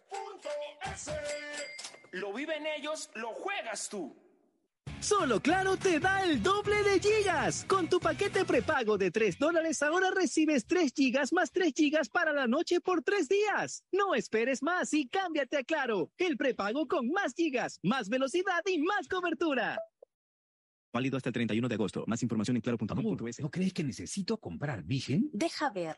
Creo que no. No veo ninguna cana. Espera, mira, mira, acá hay una, mira, toma la lupa. Todos van a querer participar en la promo futbolera Vigen. Presenta una caja vacía de Vigen Men para cabello, para barba y bigote en Western Union a nivel nacional. Reclama tu raspadita y gana camisetas, gorras, destapadores y además participas en el sorteo de 2 TV Smart. Todas las raspaditas están premiadas. Más info en Ecuador. También participa Vigen Polvo. Pedagogía, diseño, medicina, arquitectura, comercio, turismo, nutrición, literatura, computación, psicología, trabajo social, electricidad, agronomía, animación digital. La verdad es que tenemos tantas carreras que ofrecerte que no nos alcanzan en esta cuna. Ven a la Feria de Estudios de la UCSG y descúbrelas todas. Te esperamos este 5 de agosto, de 8 a 17 horas, en la avenida Carlos Julio Arosemena, kilómetro 1 y medio. Tenemos muchas sorpresas y beneficios para ti. Universidad Católica de Santiago de Guayaquil. Nuevas historias, nuevos líderes. Con sus programas, la empresa pública DACE trabaja por el bienestar de la comunidad. Generación Digital apoya a los jóvenes en su vida académica y profesional con una tablet con teclado Bluetooth, protector y ranura para chip. Maestros ejemplares capacita a los docentes y directivos de la ciudad para que puedan brindar educación de calidad. Las becas de excelencia académica construyen nuevas oportunidades para nuestros estudiantes. El albergue municipal Volver a Soñar brinda esperanza a personas sin hogar que tienen la oportunidad de salir adelante. Estos son algunos de los programas de la empresa pública DACE, que han beneficiado a más de un millón de personas que ahora pueden superarse. Alcaldía de Guayaquil. ¿Cómo medimos el progreso de un país? Podemos empezar midiendo los kilómetros que junto a Electrocables hemos recorrido, en los que hemos construido grandes logros que hoy nos acompañan, iluminando los caminos del desarrollo, dando calidad y seguridad a la energía, que ha llevado a Electrocables a obtener las certificaciones más exigentes. Arrancamos con una convicción y un compromiso.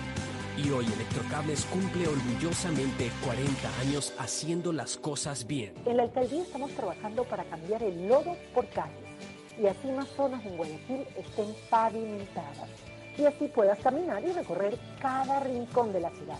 El bienestar de la gente se siente. Bet593.es.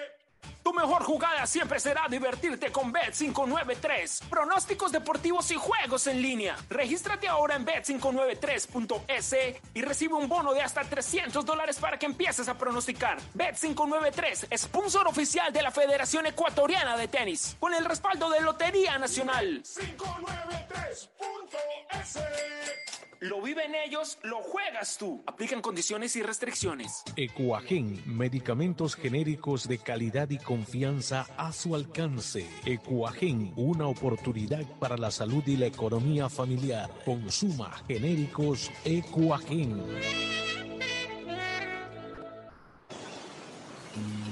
Ya es hora de que puedas vivir la experiencia más fabulosa de tu vida. Mole el Fortín te regala una turqueada de lujo. Sí, por cada 15 dólares de compras participas por un espectacular crucero sin visa para dos personas por todo el Caribe. Y lo mejor es que es todo incluido. Pasaje de avión, hospedaje, alimentación, bebidas, diversión y todo lo que te puedas imaginar para disfrutar una turqueada de lujo. Recuerda que la mejor experiencia te la regala Mole el Fortín, porque siempre con sus promociones te conviene viene. Si te gusta el tenis, ahora llegó la oportunidad de vivir tu pasión en cualquier lugar con Bet593. Regístrate ahora en bet593.es y recibe un bono hasta de 300 dólares para pronosticar resultados en miles de eventos deportivos. Bet593.es, sponsor oficial de la Federación Ecuatoriana de Tenis, con el respaldo de Lotería Nacional. 593.es. Lo viven ellos, lo juegas tú. Aplican condiciones y restricciones. Viaja conectado con Internet a más de 150 países al mejor precio con el chip internacional Smart SIM de Smartphone Soluciones. Estamos 24 horas en los aeropuertos de Guayaquil y Quito, pasando migración junto al Duty Free. También en Plaza Quil, local 55, en San Borondón, en la avenida principal de Entre Ríos. Lo importante es que cuando viajes estés conectado, sin esperar conectarte un Wi-Fi. Conéctate directamente con tu chip al teléfono celular que quieras llamar a través del WhatsApp o de manera directa. No lo olvides, Smart SIM de Smartphone Soluciones te espera en el aeropuerto con atención 24 horas al día. ¿Cuál es la importancia del banco para la selección? Desde este banco plantamos la semilla de un sueño. Cuando uno llega a su hogar, ve a su familia, mira para atrás y ve que el, todo el sacrificio no fue en vano. Y ese sacrificio se pudo hacer realidad porque hubo un banco también que le dio la posibilidad de que ese sueño se pueda cristalizar. En el fútbol, bancos hay muchos, pero solo Banco Guayaquil es el banco de la T, patrocinador oficial de la selección ecuatoriana. Hay sonidos que es mejor nunca tener que escuchar. Porque cada motor es diferente. Desde hace 104 años, Lubricantes Cool mantiene la más alta tecnología y calidad en línea de aceites para motores a diésel y gasolina. Está hecho con una fórmula especial para dar excelente protección a todo tipo de motores, evitando el desgaste prematuro de pistones, anillos y árbol de levas ayudando a mantener limpio el motor y libre de depósitos que se forman por las altas o bajas temperaturas. Dele a su motor lo que se merece. Lubricantes Cool, la más alta tecnología en lubricación. 104 años preservando la vida de su motor. Lubricantes Cool. Cool es más lubricante.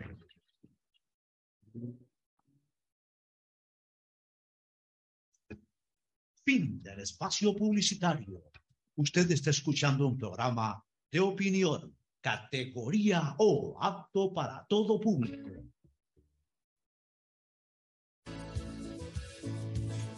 Vamos con la jornada, vamos a ver si se cumplieron ciertos pronósticos. Bet 593, el viernes, ¿cómo quedó Emelec? A ver, el viernes el cuadro azul. Venció 1-0. Venció 1-0. Sufriendo. Yo creo que la mayoría apostamos Bet 593 con el triunfo del Emelec, aunque se pensaba que pudo haber sido un poco más cómodo, terminó siendo más dramático, pero ¿quién mejor que Ferfloma para que analice lo que pasó ese día?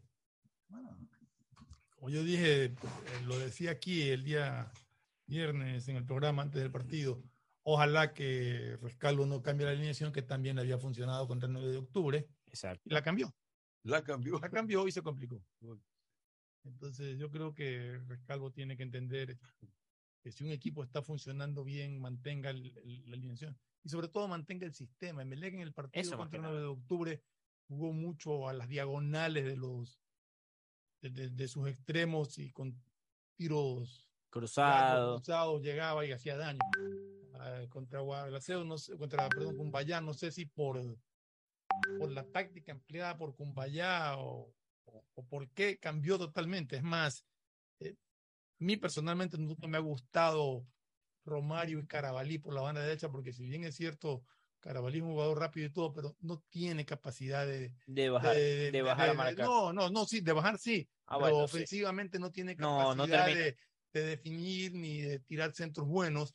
Entonces yo prefiero a Carabalí como juega, como, como ha estado jugando, como jugó contra el 9 de octubre de marcador de punta y ser más ofensivo. En todo caso, afortunadamente para el profesor Recalvo y para Emelec y para la hinchada, Le las le salió el gol, un gol con la rodilla, con el muslo de, de cabeza que le dio que le dio el triunfo en un partido que se le había complicado mucho. Emelec tiene que estar consciente de que el día, que este fin de semana se juega prácticamente la etapa. Tiene que ir con todo, tiene que ir a ganar el partido en Quito. Vamos a ver cómo lo plantea el profesor Rescalvo. Ojalá que encuentre la fórmula para, para poder eh, derrotar al Aucas en Quito. Un partido muy, muy complicado, pero que tiene que salir a eso, a ganarlo. Y, este, ¿Cuándo sería ese partido de acuerdo Este al calendario? partido sería de, todavía no están programadas por un inconveniente con la cable operadora, no estaban oficializados los horarios. ¿Cómo que no están se- oficializados los horarios? Para que vean. Seguro La- la que no están. Yo no no creo que no estén oficializados los horarios. Ya le voy a decir lo que Liga Pro no los ha subido, estaban, hay una posibilidad Sí. que se juegue el no día. han definido, es la verdad. Todavía no está.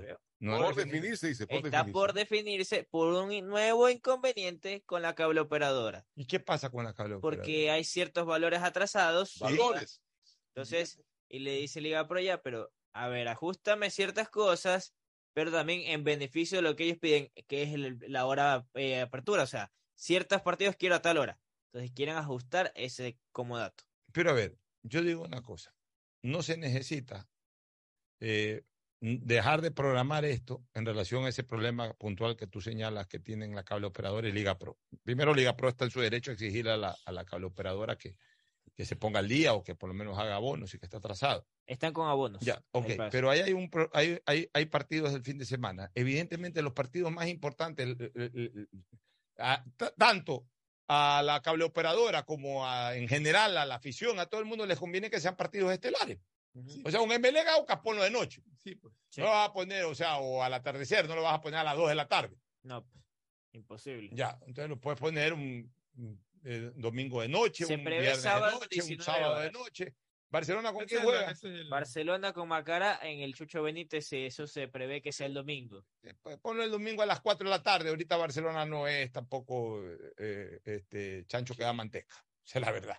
Ya, En de ahí que, yo creo que el partido que, que, que- que Aucas tiene el partido la, la es- atención es en Melec que para Aucas. mí debería Aucas, ser Melec, domingo 6 de la tarde. ¿Sí? Porque ese es el que domingo- tiene concentrada atención. de la Domingo 6 de la tarde. El Aucas puede jugar perfectamente local domingo 6 de la tarde porque su afición a las 6 de la tarde está ahí en su sector básicamente de Chillo Gallo. Les gusta a ellos Y, también. y adicionalmente, pues ya los hinchas de MLE que quieran ir, irán hasta el sur y después regresarán al norte o se irán, bueno, eso ya es problema de los hinchas de MLE que quieran acompañar. Y se puede jugar un domingo 6 de la tarde, 7 de la noche. O sea, ese siendo el partido de la fecha, puede ser programado como el partido estelar del domingo. Claro, se Y el resto lo entre sábado y domingo. El partido de Barcelona puede ser el domingo a las 4 de la tarde. Vuelvo a repetir. Barcelona hoy, en este momento no es chancho que da manteca en cuanto a, a interés de que la gente va a estar a la expectativa del partido de Barcelona. Porque los horarios que se manejan, se están manejando ahora son eh, a las 15 horas, 14 horas, 17 horas y 19 horas. Entonces, podrían poner el de 17 horas, el de Barcelona. Eso es lo que está pendiente de confirmarse en los. Ya hasta el día de mañana se tiene que ser notificado para que los equipos también abran su logística de traslado. O sea, esos son los inconvenientes que se vienen suscitando desde hace Hoy algunas todavía hay un partido, ¿no? Hoy también Hoy hay- queda el partido. Delfín debutando Guillermo Duró en el banquillo, recibe a técnico universitario 19 horas. Guillermo Duró. Oye, y el técnico, equipo en alza. Te- alzando va- vuelo. El equipo viene Va ganando ganando, los partidos. creo que tiene ya cinco partidos invictos, si no me equipo, el técnico. cuadro del rodillo. A ver, ha ganado cinco partidos. 2-0 Orense, 3-0 Gualaceo, 3-1 a Guayaquil City y el empate 3-3 ante Cumbaya. La última derrota fue 2 por 0 ante Liga de Quito. Se ha ganado cuatro pero- partidos invictos. Cuatro partidos La fecha, la fecha de alguna manera fue de sorpresas también. A ver, el, para mí partido para mí hubo una. la de Orense. La de Orense. Porque lo de, Barcelona.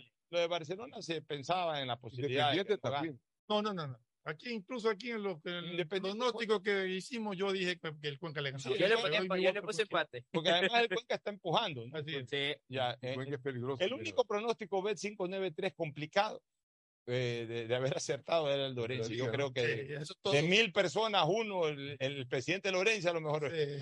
apostó a favor de Lorenzo, el resto ni el técnico. Es verdad. Entonces, Ese Eh, el único partido sorpresa. bueno, sorpresa, pero sorpresa. hoy el equipo que más drama debe vivir no es Barcelona, sino Liga de Quito. Porque para Liga de Quito se le acabó el año.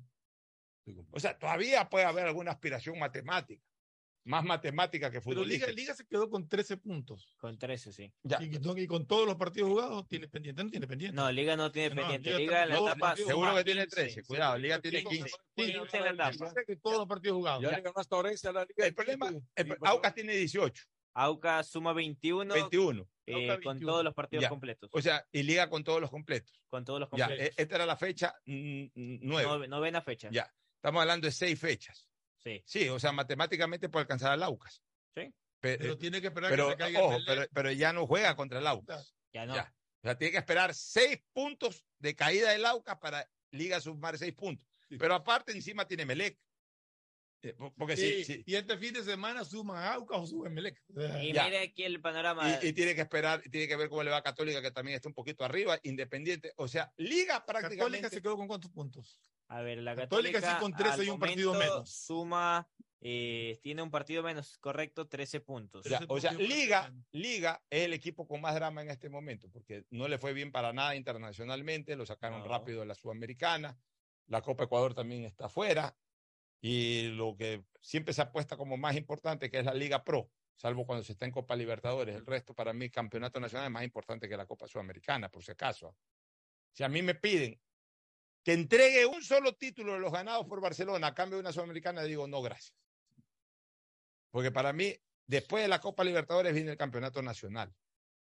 Pues al final de cuentas, para los barcelonistas no hay nada más orgulloso, tampoco tenemos nada más por cual enorgullecernos, que ser los líderes en títulos nacionales. Entonces, si a mí me dicen, ¿sabes qué? Rebájate a 15, pues toma una sudamericana. No, gracias, déjame con mis 16 títulos.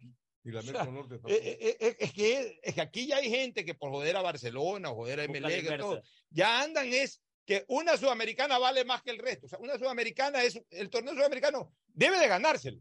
O sea, Barcelona tiene esa deuda pendiente, Melec tiene también esa deuda pendiente.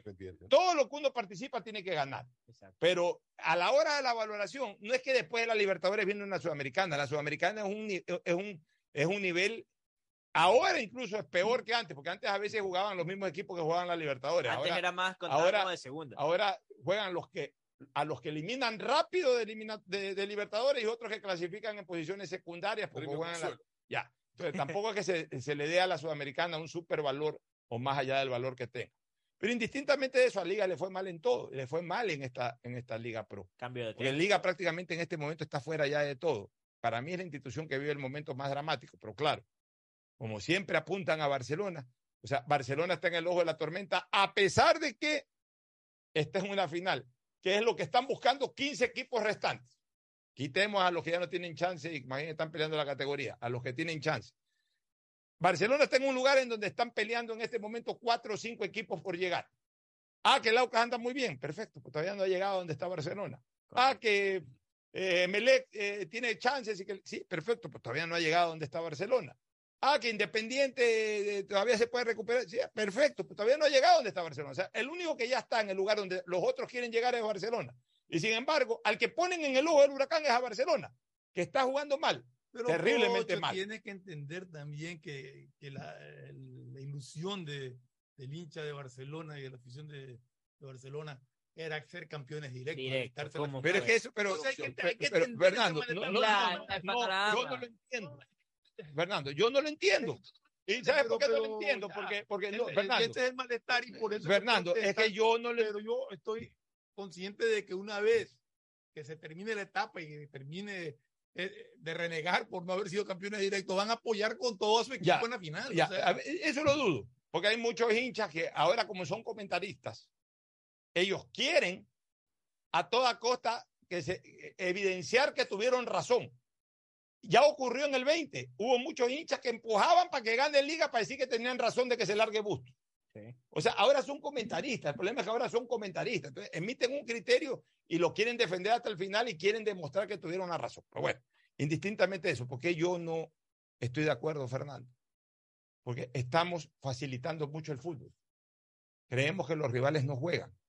Creemos que también los equipos eh, no tienen la posibilidad en un momento de quebrar en algún tramo del año y caerse futbolísticamente. Entonces, exigimos todo.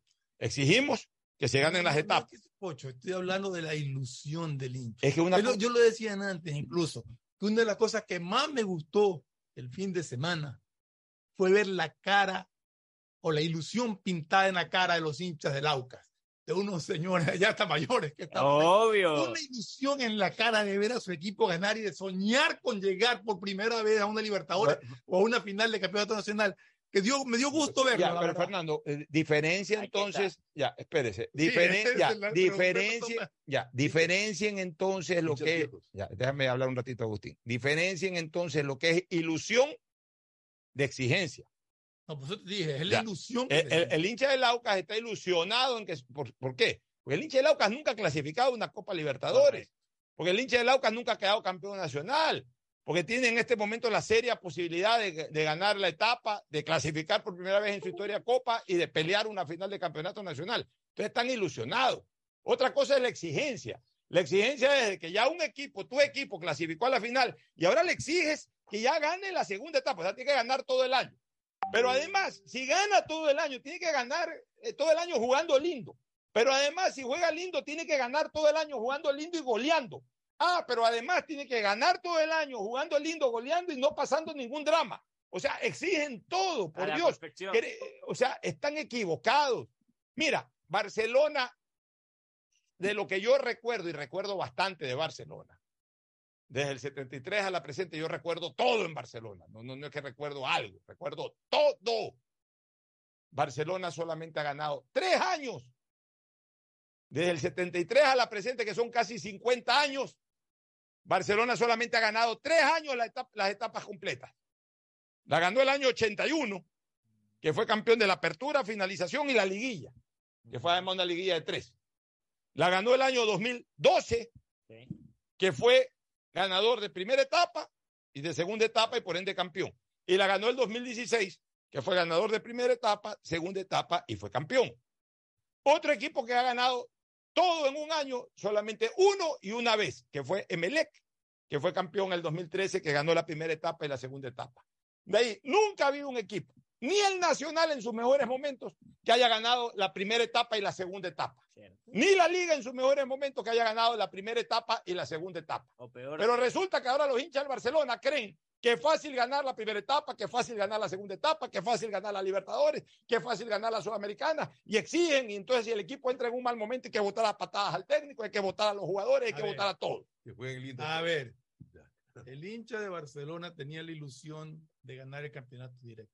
Correcto. El hincha de Barcelona está preocupado porque si va, si va a jugar una final en el nivel en que está jugando ahorita, les hace pensar que la van a perder. y quiere- Todo eso suma en la cabeza de un hincha. Tú tienes que poner o pensar que el hincha no es que exige, sino que sufre mucho. Ve el ambiente. Y ve, Ve y el ve ambiente. esto y se preocupa y entonces quiero ser campeón directo para evitar una final Ya. porque no estamos jugando bien. Ya, es que, a ver, hoy, eh, eh, entonces para que, el hincha. para que el hincha del Barcelona entienda lo que es jugar bien, el jugar bien siempre va de la mano con el resultado. Puede ser que un equipo juegue bien y otro equipo que sea superior y le gane. Y te pongo un ejemplo puntual con el mismo Barcelona. Barcelona jugó un gran partido, jugó muy bien en el partido de semifinales de ida en Río de Janeiro contra Flamengo. Jugó muy bien. Tuvo tres o cuatro posibilidades de gol, jugó bien colectivamente, pero se encontró con un equipo que era mejor y que jugó mejor. Entonces, en, en fuerza de dos equipos que juegan bien, en algún momento un equipo que juega bien pierde. Pero un equipo que juega bien que juega bien, no necesariamente que juegue bonito, sino que juegue bien, puede ganar varios partidos, puede ganar una etapa. Pero lo que sí estoy seguro es que un equipo que la mayoría de los partidos juega mal no gana una etapa. pues. Y entonces, el profesor Bustos jugó bien, ganó, logró resultados y lo votaban todos los domingos. Eso sí, en Hasta letreros. Pero por favor, entonces- a Bustos lo votaron desde el Ya, comienzo. entonces, al mismo este caballero está jugando mal, esta etapa ha jugado mal, pero la primera etapa la ganó. Entonces salen premisas, eh, eh, criterios absolutamente absurdos. Ah, sí, ganó la primera etapa, pero gracias a que Muchurruna le ganó a Independiente. Sí, pero si Muchurruna le ganaba a Independiente y Barcelona no tenía 34 puntos, sino que hubiese hecho 20 puntos, así Muchurruna lo hubiese ganado a Independiente, el primero era Católico, la Liga o Independiente, cualquier otro. Todos menos ellos. Menos Barcelona, pues así Barcelona ganó la etapa es porque sumó los puntos. Porque así como se dio un partido sorpresivo en donde Muchurruna le ganó a Independiente, también se dio un sorpresivo en donde Gualaceo le ganó a Barcelona. O sea, un resultado sorpresivo, una caída, un resultado que te ayuda a otro, o un resultado no pronosticado que tú lo pierdes. Se puede dar en el fútbol, pero ganar una etapa es porque al final de cuentas acumulaste más puntos que el resto, pues. Pero eso no lo entiende la hinchada, pues y hay que explicárselo, pues. No lo entienden No, algunos lo yo periodistas y hay que explicárselo. Lo que yo no pues. entiendo es que a un técnico que quedó campeón y que fue semifinalista de la Copa Libertadores de América, lo, lo- la hinchada exija que lo voten. Eso no lo entiendo. Ya, Es incomprensible Y todo ni lo que- siquiera, ve, este técnico está jugando mal, le está faltando que... Obvio. Ya, Eh, la verdad es que Bus- eh, Célico perdió el control. A veces no es problema solamente de los técnicos. A veces es problema de que los jugadores son unos miércoles también. Eso sí. Ya. Y, y- y eso algún momento hay que meditarlo. Mira, desde que cambiaron las leyes del fútbol, desde que ahora los jugadores son los que manejan todo, tienen todo el favoritismo, tienen todas las eh, prerrogativas, tienen todos los beneficios, el fútbol se fue a la M. Porque ahora más que nunca, en todos estos últimos años existe el cogobierno de Camerino que, lo, que prácticamente lo manejan los jugadores. Antes, cuando los jugadores eran tratados casi como esclavos, cosa que desde lo laboral no estoy de acuerdo, pero en lo deportivo sí, en el sentido de que jugador que carajo eh, se tiraba para atrás todo, lo mandabas al banco, lo congelabas un año por último y, y- y ahí te quedabas y no tenía mucho chance al reclamo. Ahora los jugadores eh, pueden exigir todo lo económico que quieran, etcétera, se pueden tirar para atrás, pueden tirar abajo la ilusión y el trabajo de un técnico, de un, de un- de un cuerpo de dirigente, les importa un pepino, ellos imponen sus condiciones y si no les cumplen sus condiciones se tiran para atrás. Todo eso porque ahora todas las leyes y reglamentos del fútbol favorecen al futbolista. Esa es la gran verdad. Y se ha dicho, bueno, otra cosa, Barcelona no tiene gol. Vea, yo veo aquí en los 10 jugadores, este de Laucas, ¿cómo es? Fritz, ¿cómo es? el-. Fridrisewski. Tiene 12 goles. Ismael Díaz, 11. Santiago Jordana, 11. Gabriel Cortés tiene 10, que era de Barcelona. Vergés tiene 9. Villagra tiene 9. Rodríguez. Es que hasta eso lo cuestionan. en el caso. Molina también tiene de la liga. No hay uno solo de Barcelona. En Barcelona recién aparece John Jairo Cifuentes con ocho goles por debajo de Sebastián Rodríguez. A ver, pero sigamos claro, ¿cuántos goles ha hecho en Barcelona? Porque yo- de eso Correcto. han sumado los goles Exacto. del o fin. sea, a ver, déjeme decirle cuántos ha hecho Ah, en no, Barcelona. Barcelona creo que ha hecho 3. Claro, a ver, en Pero Barcelona. Cifuentes, que hizo siete en Barcelona, de hecho, creo que dos en el de octubre. No sin fuente. Y Cortés. Eh, Cortés. Cortés. Y Cortés aparece con La mitad. Cuatro Barcelona, cuatro Del. Ya, bueno, Cuatro y eh, cuatro. ya, y, y- seguramente va a seguir haciendo goles y fuentes, pero es que ese es otro problema. Ah, Barcelona tiene problema ofensivo y vemos en la tabla de goleadores cuántos goles ha hecho el 9. Y yo pregunto una cosa. Perlaza ahora centra bonito y lo aplauden porque hace dos de borde, levanta buenos centros, ha mejorado en los centros. ¿Cuántos goles ha hecho Perlaza en el año? A ver, ya. Ni uno. Ni un- uno sí. O uno. En todo el año. ¿En ya cuántos partidos? En más de 20 partidos que ya lleva jugado Barcelona. Exactamente Como ni uno. 24 partidos, un gol. Perlaza. ¿Cuántos goles ha hecho Adonis Preciado? Justamente un gol tiene Jonathan Perlaza, el mismo Adonis tiene uno. Nixon Molina tiene uno, Leonel Sousa tiene uno y otro con un tanto, bueno, que ya dejó, y Leonel Quiñones son los que tienen un gol cada uno. Ya, bueno, olvídese de Leonel Quiñones, que por último es defensa. Los volantes. Lo que yo siempre digo, el Quito Díaz, que ya no está físicamente y ya ha perdido reacción. Hay gente que Tiene dice, ah, cuatro, por tú ejemplo. defiendes historia. Yo sigo diciendo que el Quito Díaz es el mejor 10 de la historia del Barcelona. Pablo de historia. Ya hoy en el presente el Quito Díaz no es el mismo. Aún así, hoy todavía es el que mejor fútbol tiene de todo lo que hay en ese plantel, porque el plantel de Barcelona es un plantel limitado. Ah, pero porque sacaron a Emanuel Martínez. ¿Cuántos goles hizo Emanuel Martínez en todo el año? Jugó casi Manuel hizo un solo tanto. un solo tanto en el En campeonato y en la Copa creo que hizo un gol. Sí. Ya. Pues Mastriani, pues no pedían a gritos que se vaya Mastriani. Pues se fue Mastriani. Garcés, ¿cuántos goles ha hecho el 9 de octubre? Cortés, ¿cuántos goles ha hecho el 9 de octubre? Mire que lo más penoso, quiere el caso Mastrián de Garcés, un solo gol en lo que va del año y fue con la camiseta de Barcelona al 9 de octubre. Ya, Garcés. Eso Sí. es todo lo que ha hecho. No ha hecho goles en 9 de octubre. no- o sea, el plantel de Barcelona este año ha sido muy limitado. Y no es que. Puede ser de que de todas maneras en funcionamiento era preferible tenerlo a Martínez, porque Martínez en algún momento jugaba hacia la del Quito Díaz, lo que sea. de decir, dices la verdad, Lo pues. que tú acabas de decir me da razón en el comentario que te hice. De que De- el hincha del Barcelona quería ser campeón directo, se ilusionaba con eso porque sabe que una final en el nivel en que está y con el plantel que tiene se le va a complicar mucho. Yo te digo lo contrario. Yo creo. como creo que piensa Ya, el hincha. ya, no sé. eh, es que el hincha, el hincha quiere ahora todo. Yo creo lo contrario. Yo creo que a Barcelona más posibilidades le veo en una final que en una etapa completa. Y ahorita sí. No, pero, pero en general. o sea, final, o sea. Porque mira, en una final Fernando sí juega bastante la camiseta. Sí, juega Sí, bastante claro, la jerarquía, el caché, La presión. el ser Barcelona o el ser Emelec.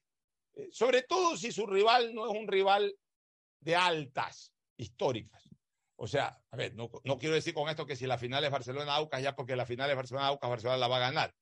Pero, Pues, pero, con, con pero movimiento Barcelona, en tiene, cambio, ¿no? Barcelona tiene más jerarquía eh, en definición de títulos que Aucas. La si la final es un pero Barcelona Liga o pero- un clásico del Pero, astillero ver, pero el, o, ahora incluso un Barcelona independiente, que este equipo ya, ya viene, de- eh, viene con jerarquía de finales, ya es otra cosa. Pero Igual el Aucas le puede ganar. Tiene su historia en AFNA, Pero, nunca le fue bien en campeonato 70 años. nacional. Pero en cambio pesa mucho la ambición. Exacto, el exacto. el hambre de gloria a veces es más- el hambre de gloria más buena plantilla. Por eso digo, Va de o las sea, dos. el Aucas igual va a ser un rival fuerte para Barcelona, así que el Aucas es el ganador de la etapa. Pero yo más confío en Barcelona, porque son dos partidos eh, y es final. Entonces, dos partidos como sea, los mismos jugadores, ahí entran otras, otras cosas. Ah, si ustedes son campeones, eh, este es el premio, el premio adicional. Entonces ahí los jugadores, porque a ver, buena parte del rendimiento actual del Barcelona se debe a, a una actitud recogida de los jugadores. De acuerdo, No, con yo, pero, Eso ya en una final no lo vas a pero ver. el hincha de Barcelona Está bien, el hincha- sentido más tranquilo si estuviera peleando la etapa y soñando. Entonces el hincha de Barcelona, ya, entonces el hincha de Barcelona si quiere estar más tranquilo, debe de valorar las victorias, Exacto, debe valorar, debe, debe de valorar Eso los sí buenos momentos. No debe de, de- de- andar hecho el exquisito, el paladar exquisito, de cuando acá Barcelona, que es un equipo que come arroz con menestre y pescado frito, ahora quiere comer filé de miñón y quiere comer caviar. y lo voy a decir mañana en marca 90. Históricamente Barcelona es un equipo de comer eh, arroz con menestre y pescado frito. Y resulta que ahora estos nuevos hinchas ya, les apesta el arroz con menestre y pescado frito y ahora quieren comer nomás caviar y langosta. Vayan a comer langa- eh, ca- caviar y langosta donde puedan pagar el caviar y la langosta y no jodan a Barcelona. ¿Y Vámonos a una recomendación comercial.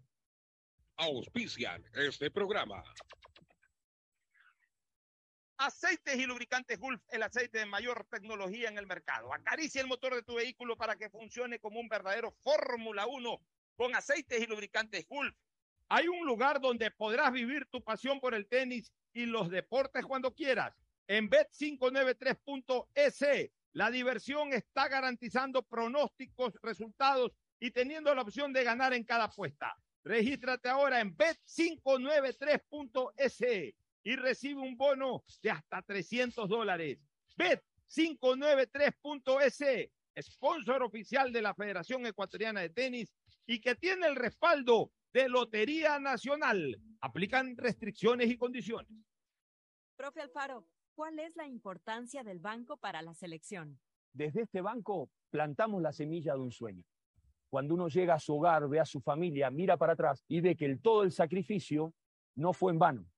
Y ese sacrificio se pudo hacer realidad porque hubo un banco también que le dio la posibilidad de que ese sueño se pueda cristalizar. En el fútbol, bancos hay muchos, pero solo Banco Guayaquil es el banco de la T, patrocinador oficial de la selección ecuatoriana. Ya es hora de que puedas vivir la experiencia más fabulosa de tu vida. Mole el Fortín te regala una turqueada de lujo. Sí, por cada 15 dólares de compras participas por un espectacular crucero sin visa para dos personas por todo el Caribe. Y lo mejor es que es todo incluido. Pasaje de avión, hospedaje, alimentación, bebidas, diversión y todo lo que te puedas imaginar para disfrutar una turqueada de lujo. Recuerda que la mejor experiencia te la regala Mole el Fortín, porque siempre con sus promociones te conviene. 150 países al mejor precio con el chip internacional Smart SIM de Smartphone Soluciones. Estamos 24 horas en los aeropuertos de Guayaquil y Quito, pasando migración junto al Duty Free. También en Plaza Quil, local 55, en San Borondón, en la avenida principal de Entre Ríos. Lo importante es que cuando viajes estés conectado, sin esperar conectarte un Wi-Fi. Conéctate directamente con tu chip al teléfono celular que quieras llamar a través del WhatsApp o de manera directa. No lo olvides, Smart SIM de Smartphone Soluciones te espera en el aeropuerto con atención 24 horas al día. La CNTEP tiene como objetivo ser la principal proveedora de telecomunicaciones del país, con la oferta más competitiva del mercado, acceso, conexión, servicios de calidad y visión social. La empresa trabaja para que las y los ecuatorianos tengan acceso a la tecnología y conectividad. La corporación brinda productos que conectan vidas, especialmente de las poblaciones más vulnerables y de los sectores más alejados del país. La estatal devuelve sus recursos en beneficio del Ecuador, que se reinvierten en proyectos para mejorar la condición de vida de los ciudadanos. La CNTEP crece e innova constantemente, ya que está comprometida con la transparencia, eficiencia y sobre todo la rentabilidad social. Trabajamos por mantener los servicios bajo condiciones de calidad que aporten a reducir la brecha digital, al bienestar de las personas y a afrontar los retos que el futuro nos depara. Autorización número 73. CNE Elecciones 2023. Amor, ¿no crees que necesito comprar Vigen? Deja ver. Creo que no. No veo ninguna cana. Espera, mira, mira, acá hay una, mira, toma la lupa. Todos van a querer participar en la promo futbolera Vigen. Presenta una caja vacía de Vigen Men para cabello, para barba y bigote en Western Union a nivel nacional. Reclama tu raspadita y gana camisetas, gorras, destapadores y además participas en el sorteo de 2 TV Smart. Todas las raspaditas están premiadas. Más info en arroba Vigen Ecuador. También participa Vigen Polvo. Solo Claro te da el doble de gigas. Con tu paquete prepago de 3 dólares ahora recibes 3 gigas más 3 gigas para la noche por 3 días. No esperes más y cámbiate a Claro. El prepago con más gigas, más velocidad y más cobertura. Válido hasta el 31 de agosto. Más información en claro.com.es. Pedagogía, diseño, medicina, arquitectura, comercio, turismo, nutrición, literatura, computación, psicología, trabajo social, electricidad, agronomía, animación digital. La verdad es que tenemos tantas carreras que ofrecerte que no nos alcanzan en esta cuna. Ven a la Feria de Estudios de la UCSG y descúbrelas todas. Te esperamos este 5 de agosto, de 8 a 17 horas, en la avenida Carlos Julio Arosemena, kilómetro 1 y medio. Tenemos muchas sorpresas y beneficios para ti. Universidad Católica de Santiago de Guayaquil. Nuevas historias, nuevos líderes. Estamos en la hora del pocho. Muy bien, ya en la parte final, ¿alguna cosa más que A ver, con lo que estábamos hablando, parece que lo han estado escuchando. ¿No está en el avión Bustos? Eh, estaría llegando Fabián Bustos los próximos días. eh, se Ah, espera, ya, bueno, No, pues, se espera hasta el día miércoles. eh, porque Sé con Alexander Castillo. sé con Alexandra Castillo está al mando eh, del equipo, Castillo. Sé preparando con Alexander Castle. el partido con Macará. Si bien será domingo, se prevé en el pronóstico de los calendarios, están todavía por confirmarse. Y hay alguien que le empieza a decir, Barcelona ya empezó perdiendo la final con el rival, porque ahí todo está mal, es una falta de respeto lo que han hecho. Sacaste a un entrenador porque no lo aguantaba, dice el rifle Herrera. Bueno, ya le contestaremos en marca 90 mañana. Ahí se la voy lanzando para que tenga. Y se espera para el día miércoles el arribo de Fabián Bustos desde Brasil. Ya. Y bueno. por, por hasta final de temporada sería su contrato. Bueno, te- Eh, otra, otra desafectación del Barcelona, la de su coordinador general, Jorgito Ewes. Pasa Liga Pro. Pasa a Liga Pro a un puesto importante, segundo Eh, a bordo, después de Miguel Ángel Flor. Lo correcto. felicito porque Jorge Ewes es un gran tipo, un hombre leal, eficiente, honesto. Yo lo tuve como colaborador en Barcelona, lo tuvo Maruri, que creo que fue el que lo llevó. Eh, ahí ha estado en todas las presidencias, en todas, en la de los Novoa, en la de Ceballos, en la ahora dos veces estuvo en la de Alfaro, porque en algún momento fue a Liga Pro, regresó a Barcelona. Es la segunda vez que regresa a Liga sí, Pro. y la verdad es que merece todo lo mejor. Él, Enrique Avellán, son funcionarios de primera, em- eh, ejecutivos de primera, y, y bien hace Liga Pro en tenerlo cerca. ¿no? Sí. Lo mismo Luis Maquiavelo, que también en algún momento se fue a Regresó. Liga Pro, pero ese sí está en Barcelona firme. nuevamente. Bueno, Exacto. nos vamos mañana con más. Gracias por su sintonía. Este programa fue a